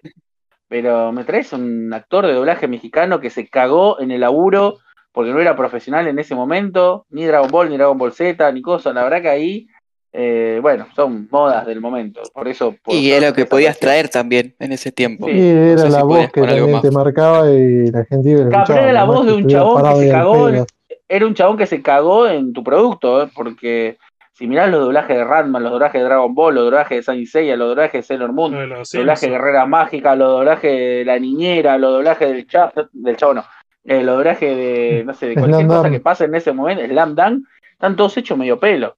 Están con diálogos improvisados, le chupaban huevo, no, no, era la industria de doblaje que soy. Claro, y que ellos mismos lo eh, reconocieron, años posteriores dijeron, como diciendo, no, claro, entonces, no sé, celebrar que venga, que venga, no sé, Humberto Vélez diga, anda la osa, cuando en el original no decía eso, o René García y diga, insecto.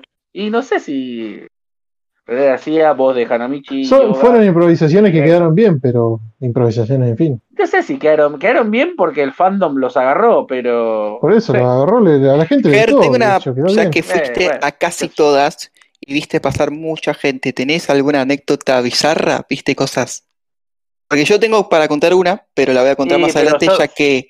Son anécdotas que vamos a estar hasta las 4 de la mañana, ¿no? Había un montón de cosas bizarras. hay una persona con revera de Nirvana que supuestamente está prohibida en todos los eventos de anime y cómic. No sé si la sabes, esa. A ver, contame, contame un poco. no, es que...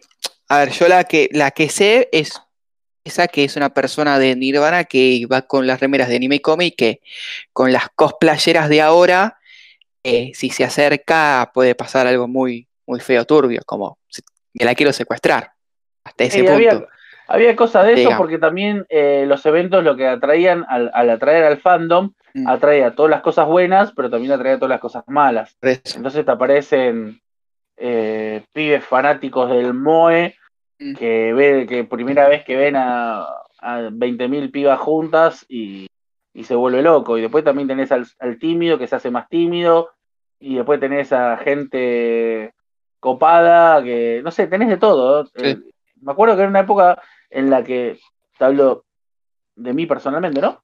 Eh, yo veía a un chabón en la vereda enfrente con una remera Robotech y me cruzaba la calle para ver de dónde la sacó, para hablar con él. Hola, hablemos 10 minutos Robotech. Tengo 10 minutos antes de llegar a la laburo, hablemos Robotech. Mm. ¿De dónde la sacaste? En la, en la misma fila, estás haciendo la fila de alguna Fantabaires y había una pibita al lado tuyo eh, que tiene una remera Slayer. Uh, qué bueno, te gusta, sí, pero no para chamullártela. Sí, eh. no, era. un, poco, un poco sí, pero la, verdad no, no, era la intención esa. La, la intención era. Sí, pasaba, pasaba necesito hablar con otra persona de esto y sobre todo en ese momento necesito hablar con alguien del sexo opuesto de ese momento, de, lo que me gusta. ¿Te guste la piba? Saber que existe esa quiero gente. Que una, quiero que una piba me diga eh, si le gusta más Benji Price o Richard Tex-Tex al arco de Supercampeones. Quiero que una, quiero que una piba me diga si le gusta más Picoro o Vegeta. Era una cosa rarísima, eh, súper, súper, súper Virgo. Eh, la verdad que fue, fue una linda época. Hoy, de nuevo, yo no sé si me vuelvo con un amigo nuevo de. No sé si lo buscas, pero no sé si te vuelves con un amigo nuevo de, de una Comic No, es otro estilo ahora. La Comic Con ya claro, es lo ves, te preguntan algo y dices, mete pelotudo lo que me está preguntando. Mm. Y qué sé yo, tal vez ya se perdió un poquito eso. Sí, y bueno, pausa. Todo eso eh, una pausa que me muero. Sí, eh, ¿Con cuál nos quedamos? Que nos fuimos porque estamos recorriendo todas y no sé por cuál nos quedamos. Eh, la última, que fue lo del tema de. Y Mugen Shukai, Kimatsuri, eh, Animega, Animate, todas esas llegaron hasta el 2010 más o menos. Y ah, la cumbre, la cumbre Otaku se decía. Para engancharla con algunas controversiales, no está como una de las últimas, la de Muñoz, la de MonsterCon. La MonsterCon 2018. No, no, no. ¿Qué fue? Anterior. 2015. ¿Anterior todavía? No, no, 2015 creo que fue por ahí. 2015. Bueno, la MonsterCon es el otro evento que organiza Muñoz, que dice, bueno, ya pasaron años, ya puedo... Volver a mis tierras. Volver a mis tierras y 2016, hacer... Eh, del 14 al 17 de octubre en La Rural. Bueno, fue algo de eso. Fue algo de eso. Eh... ¿Fuiste? No, no, no, no fui. Eh, yo ya conocía a Muñoz. Eh ya estaba bastante canchero en ese sentido, ya no, no, caías otra vez. Mm. Lo que pasó es que fueron eh, editoriales o, distribuidoras a ese lugar. Y pasó algo parecido como lo que, lo que pasó con José en el 2000. En el 2000. Eh, se sobrevendieron, bueno, no se llegaron a llenar todos los stands. O sea, no, se, no, no solo no se, se vendieron pocas entradas para la gente, había están vacíos. Sino que se juegan al fútbol en los pasillos. Hay fotos de gente de un stand, no sé, de este están en el pabellón de allá y el otro acá pateándose una pelota. No había nadie. Tanto que eh, conozco, conozco a alguna distribuidora o algún alguno que puso un stand que el domingo decidió no ir. Ah, ya está. Ya fue. Estamos perdiendo más plata llevando cuatro chicos, llevando cuatro chicos para vender, estoy pagándoles, estoy perdiendo más plata. Prefiero no ir el domingo, entonces el sábado a la noche se fueron. Eh, es, fue una de Muñoz, Gran Muñoz, que no le volvieron la plata no sé qué, le cobraron de más a otro. Una de Muñoz. Eh, la verdad que no, no estuvo a la altura. tan bueno eso. No estuvo, no estuvo a la altura. Y no sé si hubo, hubo ya causas judiciales, ¿viste? Ya se metieron. Y hubo demandas de por medio de gente que le quita. Bueno, se ve a gente, pero bueno, sí. bueno, pero Porque es como que Muñoz cagó a la primer franja de los comiqueros, cagó a la segunda franja de los que vienen y va a cagar en algún momento a la que venimos nosotros, que es la tercera franja de los por más eso, Por eso después hubo una cosa en un, con otro tipo de gobierno, que no es ni la presidencia anterior ni el que tenemos ahora, que por ahí eh, apostaba un, un, pelito más a lo que es la cultura, la lectura, lo que sea, con todas sus cosas malas, ¿no? pero apostaba un poquito a eso, entonces salió algo eh, otra vez desde, desde, la idea de Andrés Acorsi, Comicópolis, sí. ¿no? apostando, dijo, bueno, pará, si hay un Estado que, que es piensa un poquito más en el pobre, reparte un poquito más que, la quiere torta, invertir ¿no? en Para cultura. Que, que invertir quiere invertir en cultura, con un montón de cosas malas que tuvo la última presidencia de Cristina, ¿no? Seguro. Sí. Pero, Nacional y que quiere popular. invertir en cultura, que piensa que la cultura es un valor y que gastar no es in- no necesariamente pero invertir no es gastar, sino es invertir, ¿no? Eh, bueno, con Tecnópolis en el medio, con todas esas cosas, hizo Comicópolis, ahí en el predio gigantesco ese Tecnópolis. Eh, un evento que eh, hacía acordar un poquito a, las, a las viejas Fantabaires, y lo que tenía era que como, como tenía apoyo estatal, eh, llegaron un montón de artistas de todos lados, no solamente yanquis, sino chabones de, de Noruega, de Dinamarca, de España, algún japonés. Eh, fue el artista de Supercampeones. ahí. Claro, sí, ahí Eh, no Eh, sé ¿La de Supercampeones Ah. fue ahí o fue en la rural? Porque yo fui a la, Con rural. la rural. Bueno, eso ya, claro, pero eso ya fue bajo otro gobierno. Ah, perfecto. Bajo otro gobierno que no le interesaba Tecnópolis, no le parecía que invertir en cultura, o sea, eh, eh, de esos gobiernos que piensan que el que quiere puede, ¿no? Entonces, claro, si vos eh, no, no tenés tecnología ni cultura es porque no querés. Entonces dijo, Tecnópolis no sirve, es un predio que está al pedísimo, no sirve porque eh, si vos querés conocer, no, no hace falta que te pongan ahí un, algo de, cu- de cultura francesa, porque si vos querés conocer Francia, vas a Francia, obvio. Sí. Eh, si vos querés conocer algo de las playas de Brasil, vas a Brasil, obvio. Y bueno, por ahí no es tan así, pero entonces cerró Tecnópolis. La verdad que tenían, no no sé si alguno fue, tenían un, un avión que simulaba, Ah. cuando vos te sentabas, simulaba lo que era despegar de un avión, cosa un avión, para gente que por ahí nunca había, nunca había tenido, El avión ve que no todavía lo está. quería tanto. Que- estando, que pero no- no, está. No lo quería tanto, porque si querer es poder y nunca viajaste es porque se ve que no lo querías tanto, con tanta. Eh, entonces tenías un poquito, tenías un poquito eso. Se hizo creo que tres, tres Comicópolis, ya no me acuerdo, era tres o cuatro. La última se hizo bajo otro régimen. Se tuvo que usar, mira qué irónico, ¿no? La sociedad rural, Sí. todo lo, todo lo opuesto de lo, de lo que es estatal y estatal y para la gente, se usó la Yo sociedad esa. rural. Y claro, queda mucho más accesible. La parte Yo buena llegué a ir a esa y fue en esa la que trajeron al autor de Capitán claro. Texuasa, ¿o no? ¿Y a vos no te quedaba más cerca Comicópolis? ¿O no? Estoy flasheando. Eh, a mí me quedaba la, la, la peri- no, eh, Tecnópolis. ¿No? Por eso, Tecnópolis, ¿no te Sí, queda sí, cerca? literal, iba Bueno, caminando. Lo, lo que tiene la rural es que eh, te tomás cualquier cosa y llegás. Colectivo y te deja, sí. Sí, te tomás cualquier colectivo, te tomás cualquier subte y llegás a, a la rural. A la Mm. rural. Salís y tenés, a diferencia de Tecnópolis, eh, salís y tenés pizzería, tenés bar, tenés lo que sea, puedes comer algo lo que- y después te vas a tu casa. Eh, bueno, en, e- en esa, eh, yo me acuerdo que fui con un stand eh, y estuvo, estuvo bastante, bastante bueno. El- ya no era lo mismo que antes porque ya era capitales privados lo que tenían que poner eso, ¿no? Ya teníamos, ya el stand no era gratis para las comiquerías, ya tenías que pagarlo. O sea, no, no estabas incentivando, no estabas incentivando a la industria nacional, ni estabas incentivando a la cultura, ni a la lectura. Eh, ya tenías que cobrar una entrada cuando antes era gratis, porque la idea era que cualquiera, por la cultura se comparte, ¿no? Era, hoy era otra idea. No, no quiero hablar mucho más de esa Comicópolis. Mm. Eh, después lo que tenés paralelo a eso, a Comicópolis, que por suerte salió al mismo tiempo, es la gloriosa Crack Bam Boom. Crack Bam Perfecto. Boom que a partir del 2010, ¿no? Eh, vos sabés porque yo no fui a ninguna, eh, vos tenés más detalle de cómo se armó todo, eh, de que se juntaron un grupo grande de la vieja guardia de los comiqueros y armaron eso. Bueno, ahí No. le pagaron otra vez, siempre a Corsi metido en el medio, le pagaron a Corsi para que, no para la ideara, porque me parece que eso salió de Eduardo Rizzo, nuestro querido eh, rosarino nacido en Córdoba, eh, que él dijo, bueno, vamos a hacer un evento que ya funcionaba, mira, una que me comí la puta. Eh, Leyendas. Leyendas era un evento que funcionaba en Rosario, funcionó mucho tiempo y se cortó. Se cortó por X motivo eh, y volvió em, y se transformó, digamos, en la Crack Bam Boom, ¿no? Creo que en el 2010. Mirá qué grande que arrancaron, que en la primera trajeron a, Jim Lee. Eh, Jim Lee, más allá de que te guste o no te guste, es uno de los top empresarios de la DC.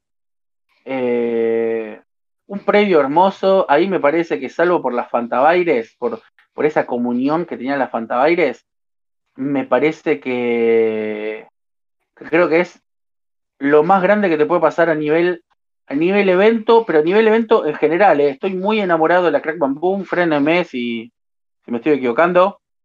¿Se me escucha? Sí, sí, perfecto. Sí, se escucha joya, pero Eh, no, no bueno, es, eh, Frenemes y estoy muy, sí, muy enamorado y se me nota mucho, pero el predio que eligieron, cualquiera google eh, Rosario SEC, Centro de Exposiciones Contemporáneas, pongan eso en, Google Maps y le van a ver un predio que es gigante, hermoso, enfrente del río eh, Paraná, ¿no?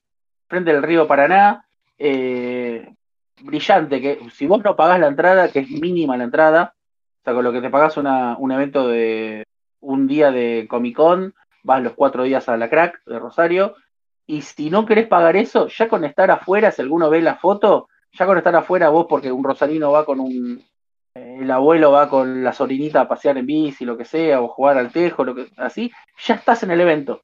Pues ya hay un montón de gente afuera, ya estás en el evento. Eh, ya lo estás viviendo, eh, con mucha, con mucha cultura, con mucho respeto de la historieta nacional y extranjera, con, con hacerte sentir que cuando estás leyendo esto, primero que sos un lector, que ser un lector eh, nunca puede ser malo. Eh, más allá de que estás comprando mitillizas, no importa, o Naruto.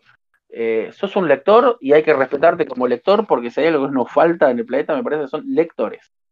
Dándote el valor de eso, mostrándote galerías de arte con originales, trayéndote autores, así, hablando. No sé, aparte una cosa genial, trayéndote autores que después adentro del predio los tenés en un barcito, hay un barcito donde se hacen, tiene un montón de, de lugares para, para exponer, pero justo en uno de esos está en un barcito. Entonces, Los tenés de carne y hueso así nomás, como uno más. Claro, Eso pero hay una genialidad que terminó de hablar, eh, no sé, Josecito. Terminó de hablar Josecito que dibujó en Sandman. Y después lo tenés ahí en el bar. Está ahí, está ahí sentado y me ha pasado pasar y hello, how are you? Sí, te sentás un ratito, taca, taca, taca, taca, compartir un café, café, hablar, y después había un montón de gente que quería sentar, listo, me fui. O afuera, eh, Thompson, justamente una dibujante de Sandman, había hablado, había estado, habían hecho la fila para que te haga un dibujo, para que te firme tu tomo de Sandman, y en un momento Jill Thompson salió, porque el predio es hermoso, salió a caminar por la, por, por la, no sé cómo se llama, el boulevard ese, y estaba ahí afuera y en un momento se sentó y alguien le dijo, no me haces un dibujo, dale, tiki tiki, y se armó una segunda, una segunda fila para que la mina te firme, que en un momento a a eso de las 7 de la tarde dijo, eh, tengo un poquito de frío, porque de nuevo está enfrente del mar, tengo un- eh, del río, tengo un poquito de frío, vamos adentro y seguimos. Y sigo adentro, va, listo, no, genial. Eh, Jim Lee comía en uno de esos, el bar que ahora no me acuerdo cómo se llama, en un bar clásico rosarino. Eh, por ahí te- alguno de ellos, yo no sé, Charles Soul, yo estuve en el mismo hotel, estuve hospedado en el mismo hotel que, que Charles Soul y Jill Thompson. Eh, Pregunta, lo eh, ¿la lo más el- mítica fue la de 2007 para vos? ¿Qué pasó en el 2007? Eh, que vino Frank Miller. Frank Miller vino en el 2017, 17 No, no estamos hablando, perdón. 17. puede- ahí puede ser. Ah, vamos. Sí. Eh, yo justo tengo un problema personal con esa, que fue la Opa. primera, recién habíamos abierto el local, entonces fue la primera que fui con Ah. Stan. Eh, error que no voy a cometer nunca más. Eh, me perdí un montón de cosas de Frank Miller. Ya está, Me está, perdí un montón de cosas de Frank. Miller. Y no, la verdad que no. no me Para, cabe. ¿el Stan estaba solo en esa época o quién No. estaba? No, no, no, estaba Ah. con socios y, y Romy. ¿Pero Dani estaba en ese, en ese stand ¿Por o qué? Dani no estaba en ese local? ¿Por qué no va a estar Dani? Sí, sí, Ah, estaba. pues pensé que no estaba por eso. Listo. Eh, en ese momento éramos tres socios y estaba Romy, que la conociste el Sí. Eh, ya nos acompañaba de, aquella época. Eh, Toma con Romy. Perfecto. no, no, otra, otra, Romy, Romina. No, Ah. no, no, no, no, nada, nada que ver. Nada que ver. No, no, Yo no. pensé que había venido de Uruguay especialmente para eso. No, no, algo nuestro es del local. No, no. Eh, entonces, eh, si bien tenía otras personas que estaban ahí, que querían pasar a saludarte o lo que sea, en los momentos donde Frank Miller estaba dando una charla en otro lado, porque a- aparte de eso tiene Rosario, ¿no? Que el evento es, es hermoso y es gigante, tiene un montón de pabellones, pero también usan Rosario como, como herramienta. Hay uno que lo usan en el centro Fontana Rosa. hay charla que se usa en el centro Fontana Rosa que queda a ocho cuadras, ponele, de, de, del evento, porque mm. quieren que vos te muevas por toda la supuestamente si vos vas a Rosario a la crack, vas de vacaciones, entonces tu hotel está por ahí, entonces siempre te queda cerca algo. Tu hotel, tu casa, tu lo que sea que hayas alquilado. Eh, este, como está justo donde termina la peatonal, está buenísimo. Eh, entonces se utilizan muchos lugares estratégicos para hacer distintas, distintas cosas. No sé, fui a un curso de Saracino que hablaba sobre guion, a las, o sea, antes que pise el evento, que era a la una, curso de Saracino a las 11 de la mañana, hablando sobre guion, sobre cómo hablar con, cómo encarar tu proyecto para mostrárselo a, a tu dibujante, pues no es lo mismo una cosa que lo que vos tenés en tu cabeza como guionista que dárselo a otra persona para que entienda eso que vos querés que te dibujen. Sé, cosas maravillosas de, de, un artista que lo tenés ahí de carne y hueso enfrente tuyo. Eh, alguna vez también me pasó con, con alguno de esos argentinos viajar en el mismo micro, subirme en retiro y darme cuenta en un momento que voy a buscar algo de, de agua, ir al baño. Che, ese que está ahí es X. Es X. Está viajando conmigo y nos bajamos en Rosario juntos, hablamos algo, y después por ahí compartís, como te decía, con los artistas, en el hotel a la mañana cuando vas a desayunar, viste esos desayunos continentales, lo que sea, tenés ahí a, no sé, a, a, a Zarelo o a Frank Miller. Frank Miller está agarrando unas tostadas al lado tuyo, porque te invita a eso. Creo que una de las cosas que tiene Rosario que están buenísimas, por ahí no tanto para el rosarino, pero sí para todo el resto, es que ir para allá es estar de vacaciones. Porque si vos los cuatro días allá, a menos que puedas hacer teletrabajo o esas cosas que pasan hoy, si vas los cuatro días es porque estás de vacaciones, entonces el miércoles salís de joda, el jueves salís de joda, el viernes te encontrás con uno, no sé, nos encontramos con manija allá, el viernes se hace una escapadita a Fede, eh, otro chabón que es, no sé, un cliente local que vive en Chubut, y, pero nos encontramos una vez por año en la Crack Boom, que era hace un año y medio que no lo veo, ¿no? Otro chabón que vive en Mendoza, nos encontramos una vez por año en la crack. Eh, y así tiene esa cosa ultra federal, que yo sé que ya una de las noches eh, la paso con, la paso con dos, una de las noches la paso con dos pibes, ¿no? Suena, raro, pero una de, las noches yo sé que yo sé que ceno con dos chicos que no son del grupo con el que voy, porque ceno con este pibe que, que vive en Catamarca y ceno con este que vive en Chaco. Y que ya nos hicimos es cliente de hace un montón de años y ya se hicieron amigos entre ellos. Eh, ya sé que ya ese, ese, jueves lo tengo, lo tengo perdido, entre comillas. Lo tengo con ellos. Eh, la verdad que es hermoso la crack y me parece que es una pérdida, maldito COVID eh, y maldita irresponsabilidad que no se puede seguir haciendo. Es un garrón. Se la habían anunciado el año pasado. Sí, bueno, aparte era la décima, tenía un montón de cosas. Mm. Pregunta, ¿es tu momento de relax y es tu momento de, ya que sos una comiquería vos, tenés una comiquería, ¿hay en la que compras cosas? Es complicado lo que te digo, pero ¿entendés a lo que me Yo trato de comprar en todos lados. Ok. Pero ahí, ¿no tenés algo como especial por ser la crack y decís, hay una guita más? Eh, para un montón de gente, sí. Hoy lo que pasa por ahí, a diferencia de lo que me pasaba a mí en las Fantabaires de, eh, finales de los 90, es que hoy ya tenés distribuidora que te llegan a todos lados, hoy hay comiquerías en Quilmes, si yo quisiera... Ya no te sorprende nada, a eso decís. No, no sorprende, es que ya me llega.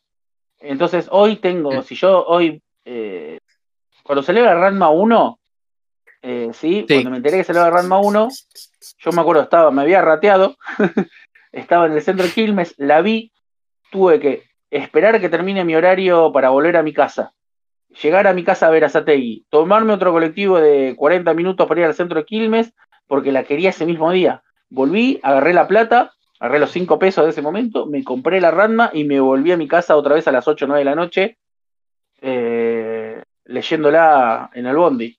Eh, hoy no pasa, hoy tenés un montón de redes que te dice cuándo sale. Yo me enteré en ese momento, eh, pasando ahí por esa comiquería en Quilmes, me enteré en ese momento y me quería matar porque no tenía los 5 pesos. Eh, hoy no pasa, hoy ya sabes cuándo llega, ya tenemos, no sé si ya hay comiquería en Verazategui, eh, ya hay otras cosas. Hoy, envío, hoy en día con internet los envío. Hoy tenés el envío, hoy, hoy le digo, hola, Sucucho, mandame esto y va a darme como loco a Verazategui y te lo llevo en el día. Eh, ir a la crack es encontrar, por ejemplo, cosas que por distribución se distribuyeron más de una manera en Córdoba, más de otra manera en Buenos Aires, más de otra manera. Es como el álbum de figurita. La figurita que era difícil para Buenos Aires, por ahí era la fácil para Córdoba. Mm. Entonces en Córdoba encontrabas algunos tomos que, uh, esto está descatalogado hace rato, pum, te lo llevas. Eh, no sé, Vamos a hablar pelotudeces. ¿cierto? Exhibición que exhiben originales de historieta, debo decir, las páginas de tal autor. No, no, pero justo hablando, eso seguro, pero hablando puntualmente de lo que preguntó Santi, de si, vos comprás. Sí, sí, comprás, comprás cosas porque encontrás cosas raras, pero de nuevo, eh, como Plante también nos distribuye acá en Capital, como SD también nos distribuye en Capital, como Ibrea nos distribuye en Capital, OVNI nos distribuye acá en Capital, y Once y la calle Avellaneda de, Flores está en Capital, va a ser muy raro que vos vayas allá y te encuentres un gallapón de Slam Dunk que no consigas acá. Pero sí, a ver, para comprar siempre hay, siempre hay cositas. Ya no es como antes, como para mí, que venir a Capital era encontrarme algo de Slam Dunk. Un llavero, un gallapón, un, pelo de Hanamichi o lo que sea. Eh, ya, ya hoy me parece, a menos que vivas en la provincia más recóndita de, de, Buenos Aires, donde no te llega absolutamente nada, donde no conoces el wifi, y sí, vas a ir a la crack y va, a explotar. Pero a ver, es un lugar lindo para conocer, tiene un montón de stand para comprar y está bárbaro. La verdad que es una experiencia única. Perfecto. ¿Y fuiste a todas o no? Dijiste, llegaste a ir a todas. Eh, me, faltó, me faltó una que justo tuvo eh, un accidente y mm. justo no pude ir. La anterior a la de Frank Miller. Después de ah, esa fui todas. Ah, bueno, pero fueron bastantes en sí. Ir es. A ver, es como dice Ger, ir a la crack, la gente lo toma como vacaciones. Yo. Vacaciones con los pibes. Vacaciones con los pibes, sí. Tipo, es. El viejo comiquero lo toma literalmente como un viaje de egresados y es, Rosario. Sí. Es como lo define, todo el mundo lo define así, ¿eh? por eso no, no hay otra manera de definirlo que, que es eso. Eh, la organización es buena, a ver, tan buena que hasta llegamos a tener a Frank Miller acá en Argentina, que es un hito, y esa convención explotó. Hasta creo que llegó a cambiar un poco por los pabellones Frank Miller con un par de seguridad, pero llegó a hacer eso también. Sí, sí. Eso es lo que tiene. es más. Lo, que tiene Rosario de, romántico, aparte de todo lo que dije, es que por cuatro días Rosario se viste de cómic. Hmm. Vos vas acá al mejor evento en la rural, lo que sea, y vas y volvés a tu casa. Allá salís a caminar a la noche por la avenida principal de teatro, cine, comida, lo que sea, y, y te encontrás con gente que todavía está con que todavía está cosplayada, ¿no? Te encontrás a, a uno que tiene todavía el traje de Vegeta, sacándose un poco el maquillaje y está comiendo ahí al lado tuyo en un, en un restaurante chino o en un pizza libre, lo que sea. Eh, y en tu hotel, por ahí bajás, bajás en el ascensor y está la piba que está leyendo algo que le dibujó, no sé, X. Tiene esa cosa de, de, comunión, ¿no? Tiene esa cosa de comunión. Yo lo que veo es como que es la más amigable al lado de la Comic Con. La Comic Con es con más marketinera y la otra es más para el pueblo. y la Comic Con lo que quiere es venderte y hace bien lo que hace. Yo no quiero hablar mal de la Comic Con porque por algo tiene tanto. No, pero son cosas diferentes y eso estamos de acuerdo. sí, son cosas diferentes. Uno, uno quiere vender de todo al revés. Costo, a Comic Con. el otro es otra cosa. El nombre de Comic Con le queda chico en el sentido, no, no por, por lo que es la Comic Con, porque está bien, pero es como que no vende cómic la Comic Con. Al revés, vende más manga que cómic. es raro. Tampoco, y tampoco manga. ¿Qué, vende de manga? Ibrea. Ibrea, lo único, por eso. Y merchandising. o sea, si, todo un, si todo un evento está mm. alrededor de una sola editorial que pone puesto, Y sí, complicado. Ah, pasa, podríamos, Además, podríamos hablar ahora como diciendo, bueno, la, la Argentina Comic Con y la cultura, o sea, que es otro palo para otro público. la cultura geek, se podría decir, más simple. Esta cultura Esa es la palabra. Las películas de Marvel, DC, las series, va más por ese lado, que es otro público. No es tanto como de cómic, bueno, vos Santi, que fuiste a varias, podés comentar. Qué, y yo estoy casi como ver, pero en la Comic Con, en ese sentido, ya que soy más joven y literalmente yo empecé los mangas ahí, en una Comic Con, eh, en un stand de, de, Ibrea, creo que en la segunda Comic Con, que ya era en Costa Salguero, y compré mi primer manga ahí a creo que 120 pesos, 130 pesos en esa época, que fue Bakuman. Yo empecé a comprar Bakuman. Y un amigo me llevó, como dice Ger, con un amigo fui.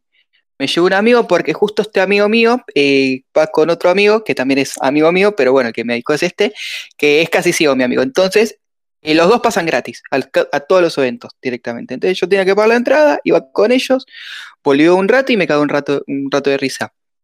Eh, las primeras Comic Con en sí son, no, era, no había tanta gente, era más tranquilo hasta que creo que llegó la tercera la cuarta, Costas Alquero, que se hizo un marketing terrible y ya va no solamente el palo de eh, las Comic Con, de la Shigoku o de lo demás, va el padre con el hijo, con el abuelo a pasar un evento, ve un stand de merchandising y se van. Se va eso en sí. No, no, no se va a otra cosa. O el que está muy puntual, que tiene el coso de Ibrea, como dice Ger, que es el 90% de uno de los pabellones, es Ibrea solamente, y te da un descuento un poco más grande porque está la editorial. Sacando eso, está bien, pero que no es tan leal, que no es tan, leal, tampoco porque vende él, justamente. Eh, sacando eso, creo que lo que tiene de malo la Comic Con, que ya quedó muy chica para la, eh, para la para Costa Salguero. Ese es el tema principal. Vos tal ya estás a las 2 de la tarde ya no puedes caminar. Que es lo que, a lo contrario que tiene la Gran Bamboo. La Gran Bamboo tiene pabellones mucho más grandes, tiene aire libre, que directamente la Comic Con no lo tiene, lo perdió, ¿entendés? Porque Costa Salguero le quedó chico a lo que es la Comic Con. La Comic Con, no sé por qué nunca, nunca pudo llegarse a hacer en, en una rural, con un pabellón más grande. Se disfrutaría un poco más ya que además traes también invitados internacionales, entre comillas, porque todo lo que traen acá es, eh, se puede decir, medio pelo. No, no sé cuál fue el mejor invitado que hubo, tal vez fue Superman, o no, el último Superman. Fue lo máximo que se pudo venir acá. Fue, trajo Eleven, la de Stranger Things. Pero la trajiste de nena, ¿en serio? ¿Me estás diciendo que eso te vende entradas? ¿Una nena? Sí. No, yo, creo que al principio cuando empezaron a hacer eh, este evento la criticaban mucho por los, invitados que tenían, como, si no eran de primer nivel o que no eran comiqueros, pero sí en realidad... A ver, me trajiste una chica menor de edad, eh, ya primero y principal eso, y no, no una sola, varios, supuestamente eso es tu target, ¿entendés? Sí, sí. Para un público infantil, un público de, de adolescentes. Sí, después por eso, pues, o sea, va, va, va, por otro lado, que por lo que decía al principio, me parece que va más por el lado del tema de las series, Netflix o las películas. Todas las Comic Con que yo fui, que fueron en Costa Salguero, sé que todos los están, están en el mismo lugar y voy a ver lo mismo, ¿entienden? Solamente voy porque me voy a cagar de risa con mis amigos a comprar algo y ya está, y después me voy a mi casa. Yo, el que va por primera vez, le encanta, ¿entendés? Pero no, no, no vas a ver variedad de cosas. Vas a ver siempre lo mismo, siempre el mismo lugar del de, stand de los autores argentinos, porque tiene un espacio de, de autores argentinos. Eh, siempre vas a ver, no sé, eh, el mismo lugar donde está Ibrea, está siempre en el mismo lugar, y en el otro lado está Omni, y siempre vas a encontrar al, a Gastovic en el mismo lugar. No vas a ver otra cosa que eso, entonces ya es repetitiva la Comic Con, la Comic Con de acá y los invitados medio pelo. Pero bueno, ¿te acordás ninguno que vos decís, de todas las que fuiste, alguno que vos decís, bueno, esto es memorable, algo... ¿Que valga la pena? ¿De invitados? Sí, que, alguno eh, que no. Uh, estuvo bueno. No, y al revés, podrías traer mejores invitados nacionales acá y no lo haces. Sí, al revés. Eh, creo que lo más memorable fue el de Kavek, el de Superman, ¿cómo se llama? El de ahora el Superman de ahora. Henry Cavill. Henry Cavill creo que es lo más, y no era Superman en ese momento, sino fue como, como The Witcher a promocionar eso. y después fue el boom. Ya, pero vos fijate que justo estaban por estrenar The Witcher. A ver, trajeron el Power Ranger verde eh, todo destruido. No es memorable eso en sí, pero para algunos es nostalgia nada más. Sí, va, para otro lado y también. No sé, trajeron a, a, los nenes de Stranger Things, son menores de edad, no son la gran cosa, pero un nene de 8 años, a mi entender. Yo creo que, eh, a ver, em, yo como comiquero, yo como comiquero, como lector de historieta y como que me gusta todo el romanticismo y toda esta cosa, eh, la Comic Con es el último evento que pisaría en la faz de la Tierra. Ahora, entiendo esto de traerte al camarógrafo de Walking Dead o al tipo que puso la carpeta en la, una alfombra en Avengers o el tipo que le prende el pucho a Tony Stark, no sé. Eh, lo entiendo porque es un poquito como lo que hablamos de la primera Fantabaires. A mí Adam West ni fu ni fa. A mí me parece el peor actor que vi para Batman y me parece que hizo re mal a toda la franquicia. Pero hace que hace que mi primito quiera ir, hace que Clarín te haga una nota. Entonces, si ellos N, justamente. A diferencia, claro, a diferencia de, de la Fantabile, Fantabile lo que hacía era traerte a alguien, no sé, David Duchovny, ¿no? El actor de X-Files, para que vayan un montón de chicas, para que vayan chicos que les gustaba X-Files y lo que sea, llenen, venda un montón, y vos después, con toda esa plata, redireccionarlo y hacer un evento para toda la gente, con calidad artística, internacional, con muestras, que te hablen sobre Quinos, te hablen sobre Fontana Rosa, te hablen sobre, eh, no sé, lo que sea, Walking Dead, pero el cómic de Walking Dead. Sí. Hay mucha gente que ve Walking Dead y no sabe quién es Robert Kickman, ¿entendés? O sea, ¿cómo, ¿cómo está mirando la serie en Fox y no sabe quién es el autor? ¿Quién es el, que dibuja, el escritor? Bueno, no importa. Mm. Eh, entonces, a, lo que voy, Fantabaires por ahí te utilizaba eso como un fin para un medio más grande y te hacía un evento cultural, digamos. Sí, sí, el gancho. Eh, el gancho. Entonces, a mí me parece que lo de Comic Con, me parece que está bárbaro que te traigan a la piba que maquilló a Sigourney Weaver en Alien 2, porque a veces te trae así, te trae el tercero de el cuarto clon de Wolverine en una de las películas. Eh, que traigan a esa persona para que vayan y saquen fotos y, y generen ingresos, y después con toda esa plata a mostrarme, no sé, algo de cultura japonesa, mostrarme, que no sea una que no sea una feria, un parque Rivavia con techo, como si dijo Perdón, me no sea un lugar donde solamente puedes ir a comprar. Porque un lugar para ir a comprar, me parece que Buenos Aires está lleno. Me parece que un evento tiene que ofrecerme algo más que voy a Ibrea y compro algo con el 18% de descuento. Porque si el evento es ese, que Ibrea haga eso directamente cada seis meses y listo, y a la mierda. Me acordé cuál que es lo más memorable que yo vi, como del palo del manga o cómic, eh, que Junchito me firma el libro. Eso puede ser lo más memorable. Fue lo que pudieron traer. Un escritor eh, de manga, eh, tal vez el autor de manga de horror número uno, que lo pudieron traer en Argentina. Creo que eso sí fue lo más memorable que, que yo puedo decir que yo vi en la Comic Con. Esta, y fue la última, además. Literalmente, sí. Y pero, fue. Pero no es el perfil que tiene el, evento. Pero no es el perfil de toda la gente de la Comic Con tampoco, ¿eh? No, no, es el perfil de cuánto? un, puñado en ese tiempo. Pero me costó lágrimas y sudor conseguir eh, la firmita, porque eran 10 por, por, semana, 10 por día, 100 por día, y el primer día eh, más de la mitad de los stands habían sacado las entradas para ellos, se habían colado, cuando eso no se podía hacer. Me acuerdo de esa Y bueno, viste. ¿La tenés la firma? Eh, no porque se la arreglé a una persona, pero me quedo con el recuerdo de haberlo visto en carta y hueso yo. Y la verdad que re buena, re buena persona, predisposición, además lo habían traído un día antes al chabón con un jet de la puta madre de Japón y el chabón con la mejor onda, la verdad. Creo que fue lo, lo mejor que yo vi en la Comic Con. Bueno, y el Superman, que a mí no me interesa. A mí es lo que tienen ellos. O también lo que yo veo que en la Comic Con tiene invitados que todavía no son famosos, como pasó con la Argentina esta de Gambito de Dama, que vino cuando no la conocía nadie. Vino la piba esta, eh, Anya se llama, a la chica. No, pero ya había hecho la bruja.